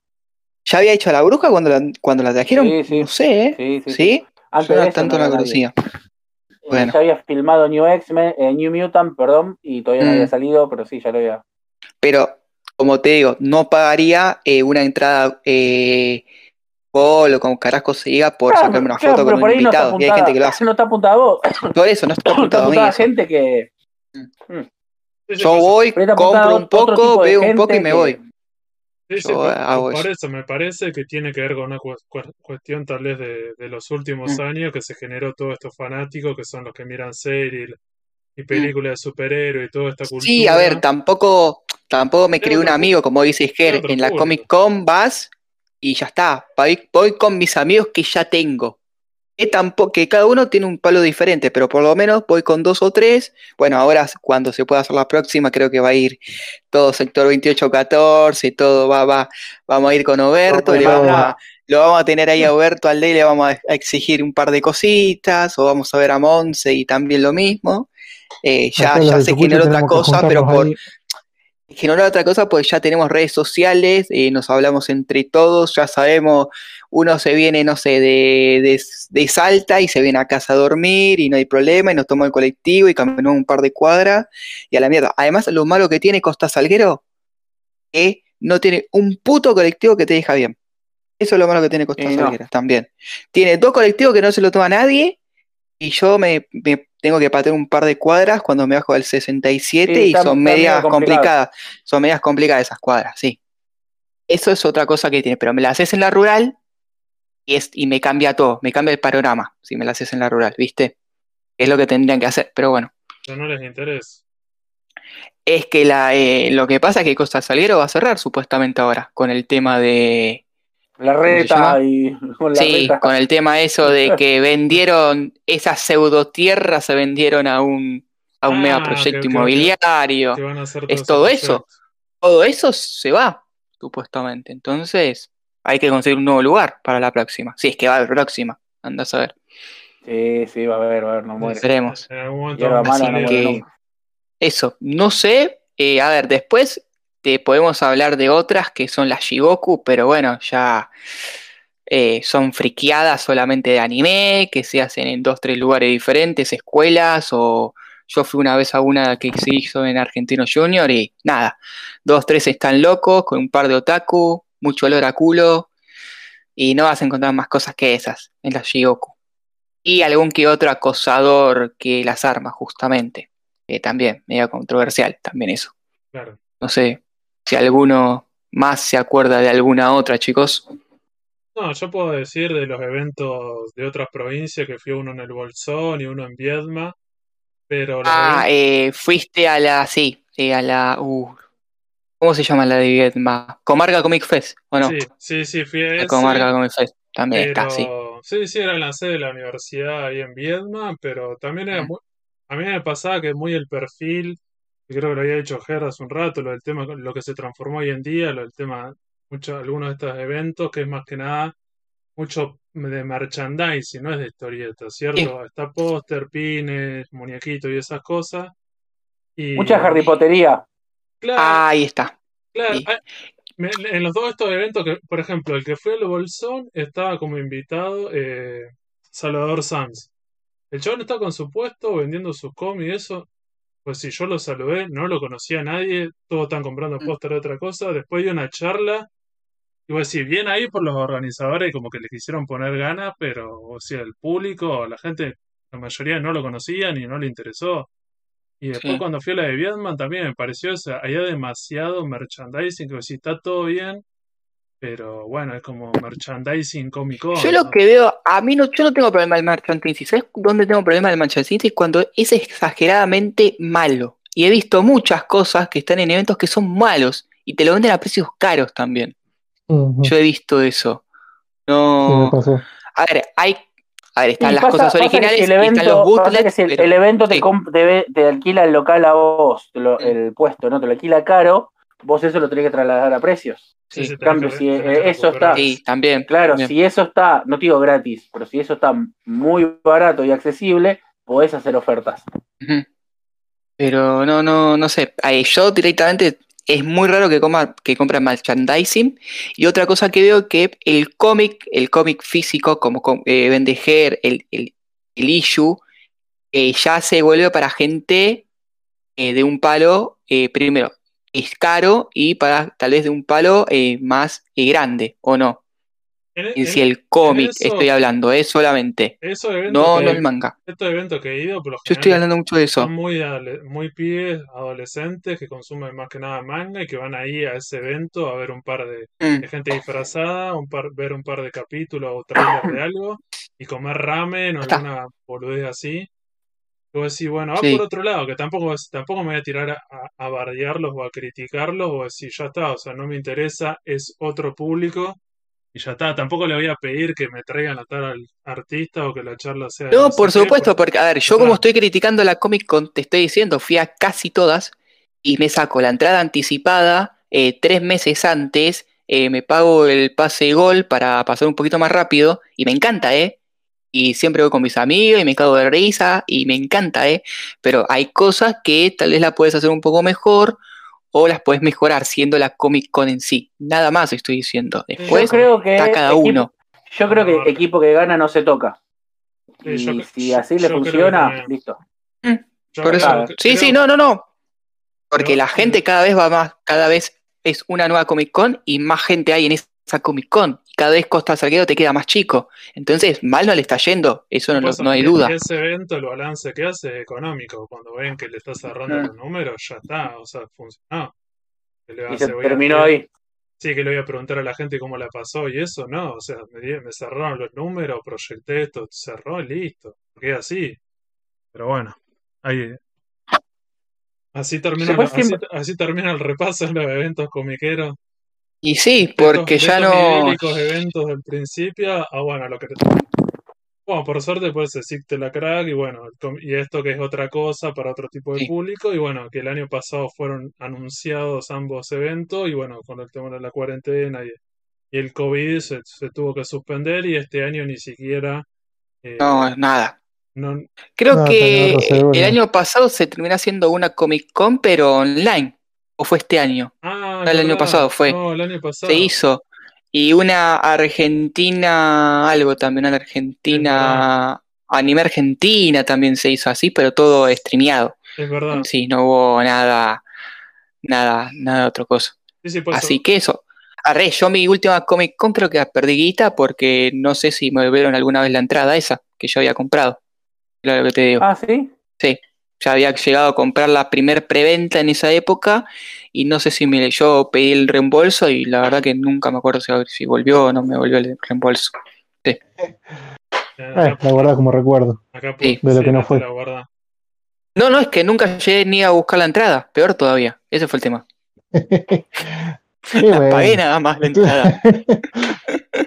bueno, a mí me pasó eso con Kiss. Eh. Kiss iba a hacer un recital en no me acuerdo cuándo, el año pasado, y bueno, chao. ¿Ibas a ver Kiss? Sí. El año pasado. Ah, bueno. Y se terminó. Bueno. Eh, sacamos la entrada, seis lucas perdidas, listo. ibas a sacar la entrada al señor que le quería poner eh, a los cuernitos, ¿qué era lo que le quería hacer? le quería poner copyright, sí. Lo quería patentar. Por favor, Germán. Está muy bien, está muy bien. La puta madre, Germán. Aguante Kiss. Bueno, Kiss, debe ser de mis, de mis placeres culposos. Ah, no, a mí me gusta, perfecto. Me gusta, me gusta mucho la música, eh, soy muy fan y también soy fan de Kiss. Y te, agarró, y te agarró de chico, seguramente. Y me agarró de chico y ya está. Entonces quise como mi, quise como mi Comic Con. Bueno, ya está. Bueno, gente, eh, yo me tengo que ir. Si quieren cerrar el ah, programa, ustedes, ah, o qué onda, pueden seguir hablando, ¿eh? Nada más que yo digo que me tengo que ir ahora. Es que creo que dijimos todo. No sé si Germán te quedó alguna cosa para es decir. Que no, debe, debe haber un montón de. A ver, anécdotas para contar hay un montón, pero es algo para otro ah, programa. Lo de las anécdotas. anécdotas sí, literal. Sí, sí. Sí, sí, ahí debe. Acá, más que nada, como para un repaso de estos comiqueros. A mí me gustaría conseguir otra persona, porque eh, está Ger y estaría bueno conseguir a Dani. ¿O no, Ger? Ah, Dani tiene un montón de. Dani debe tener, pero el tema no sé si va a querer. Habría que preguntarle o no. Estamos invitando acá públicamente. Hay que obligarlo. A Dani, que es el, que socio. Que no se es el socio de es un, poquito, es un poquito más. Es un poquito más tímido. Estamos hablando de Dani, para los que no saben, mm. eh, mi socio en sector 2814 lo que tiene es que Dani es un poquito más tímido para hablar. No, sé si se Pero, pero Dani me ha contado un par de cosas de hasta de galpones, me ha contado. Eh, Dani tiene, información de adentro por haber trabajado años en distribuidora. Mm. así que habría que organizar algo con Dani, la verdad. Estaría bueno. Así bueno, una eh, segunda parte de los, de los eventos con, con todas estas anécdotas. Mm. Sí, y eh, la historia del sector 2814, porque nosotros estamos acá gracias a él también. Ah, eh, el Secret File Origin. También, eh, también habría que hacer esa también, ¿eh? Una, una de. Y hacer pasar a, empleados icónicos también del local, ¿se podría hacer algo así o no? Sí, bueno, dale, dale, puede ser, me gusta.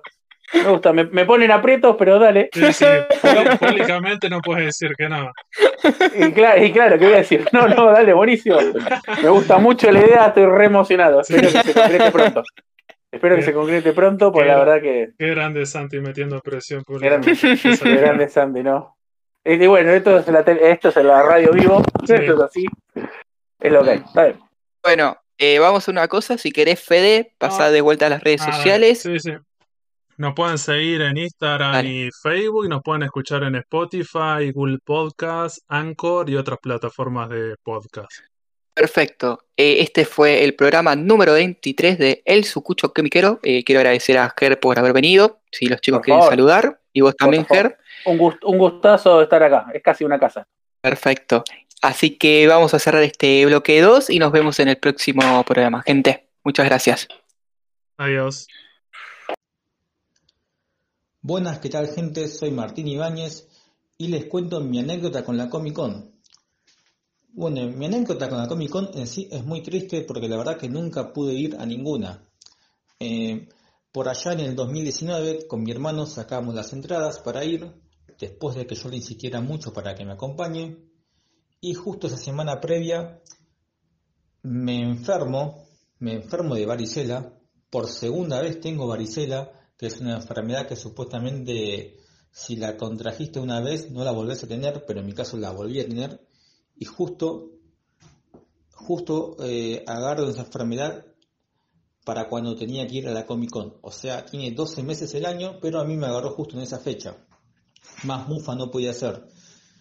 Y todavía tengo la entrada ahí de. Todavía tengo la entrada de, de recuerdo. Prefiero quedármela de recuerdo antes que metérmela en el traste. Y bueno, pero igual había la revancha y dije, no importa, el año que viene voy a la Comic Con. ¿Y qué pasó al año siguiente?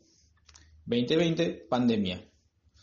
Así que, bueno, todavía sigo un poco triste con el tema de la Comic Con, pero ya voy a ir, ya voy a ir o me la voy a imaginar. Bueno, gente, hola. Lamentablemente hoy no pude grabar. Eh, creo que va a ser uno de los últimos que no voy a poder grabar. Para la próxima sí voy a grabar, así que nos veremos la próxima. Eventos acá en Uruguay. Hay grandes eventos hay dos, pero siempre hubieron uno grande y uno más pequeño. Eh, siempre fueron como que rotándose. El más grande se llama Montevideo Comics. Se hace desde el año 2002 con algún año saltado, pero siempre existe. Y lo que sea. Y siempre lo que tiene el Montevideo Comics es que empezó como una convención normal y terminó creciendo para ser un fenómeno cultural al punto de que han traído artistas de la talla del los, el autor de Hellblazer, el creador de Ben 10, eh, artistas de cómic americano muy importantes, artistas de cómic francés, han venido incluso artistas argentinos a dar charlas expositivas y lo lindo de eso es que hay muy, a partir del año 2015 empezaron a dar conferencias gratis y a partir y en el año 2011-2012 con la entrada, que si bien es una entrada cara, te regalan un libro con cómics, que fue la recomendación que yo di este viernes para el que quiera pasar chivo. Eh, en esa recomendación eh, ahí te daban te dan un libro con una recopilación, una antología de cómics de artistas uruguayos. Eso hablando en esa convención, aparte de no solo cómics y manga, las embajadas tienen sus sus stands en los cuales difunden su cultura, la cultura japonesa, la cultura coreana, la cultura francesa con el cómic franco-belga. Hay artistas argentinos, artistas uruguayos, artistas independientes que están exponiendo su arte y las conferencias de cómics, aparte del concurso de cosplay, rol, los puestos vendiendo cosas haciendo maíz. Esa es la Montevideo Comics, que es la más grande, incluso está avalada por el Estado y el Estado la declaró de bien cultural, así que es una convención de la puta madre. Después hubieron un par de convenciones más chicas, pero siempre fueron intermitentes. Han traído cosas importantes, como ya hemos hablado en otros podcasts, pero generalmente son convenciones un poquito más chicas, o sea, chicas me refiero por trayectoria, no por tamaño, pero generalmente está esa, después está la Comic Convention, que esa tiene dos años, es nuevita, pero a su vez también hubo otras como la Continuará, la Con Comics y así que fueron armadas por diferentes organizadores y fueron durando sus tiempitos, pero la Comic Convention, por ejemplo, es otra que es grande, o sea, empezó hace poquito, pero también tiene su cara importante porque, por ejemplo, la última que se hizo, que fue en el 2019, se trajo a Steve Carneras, al Red Ranger de los Power Rangers, como ya hablamos en el podcast, al Rocky, se lo trajo para firmar autógrafos, también es grande, se hizo también en un predio muy grande, y después tenés varias convenciones, varias convenciones ya más chiquitas que están focalizadas a lo que es el ambiente friki, lo que son cómic, manga y convenciones, pero ya son como más chiquitas, o sea, tienen son una vez cada una vez por año varios puesteros que se juntan y que van y con eso y se ponen a vender o más bien temáticas, pero generalmente cuando son acá temáticas tratan de juntar todo porque al ser una comunidad pequeña no es tan fácil juntar los recursos. Generalmente, por ejemplo, hay lo que es soft combat, que es como pelea con medieval, con no armas de verdad, sino armas de espuma. Tenés eh, artistas que exponen sus artes, tenés gente que expone su manga, gente que expone gente que se expone, artistas de tatuajes, artistas de que venden cosas de manga y de anime, artistas de manga propio y también tenés mesas de rol. Obviamente el concurso de cosplay nunca falta y también tenés gente de retro gaming, que incluso hay uno hay una persona que vive que vive en el interior que se dedica a, agarrar máquinas de arcade antiguas, reciclarlas y preservarlas y exhibirlas en las exhibiciones. Incluso no solo máquinas de arcade, sino también consolas antiguas, que está eso también es otra beta interesante. Bueno, creo que me fui a la mierda con el audio, pero perdón, tenía que expresarme.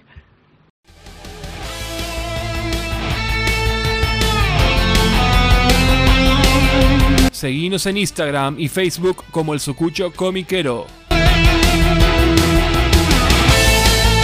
Y escuchanos en Spotify, Google Podcast, Anchor y otras plataformas de podcast.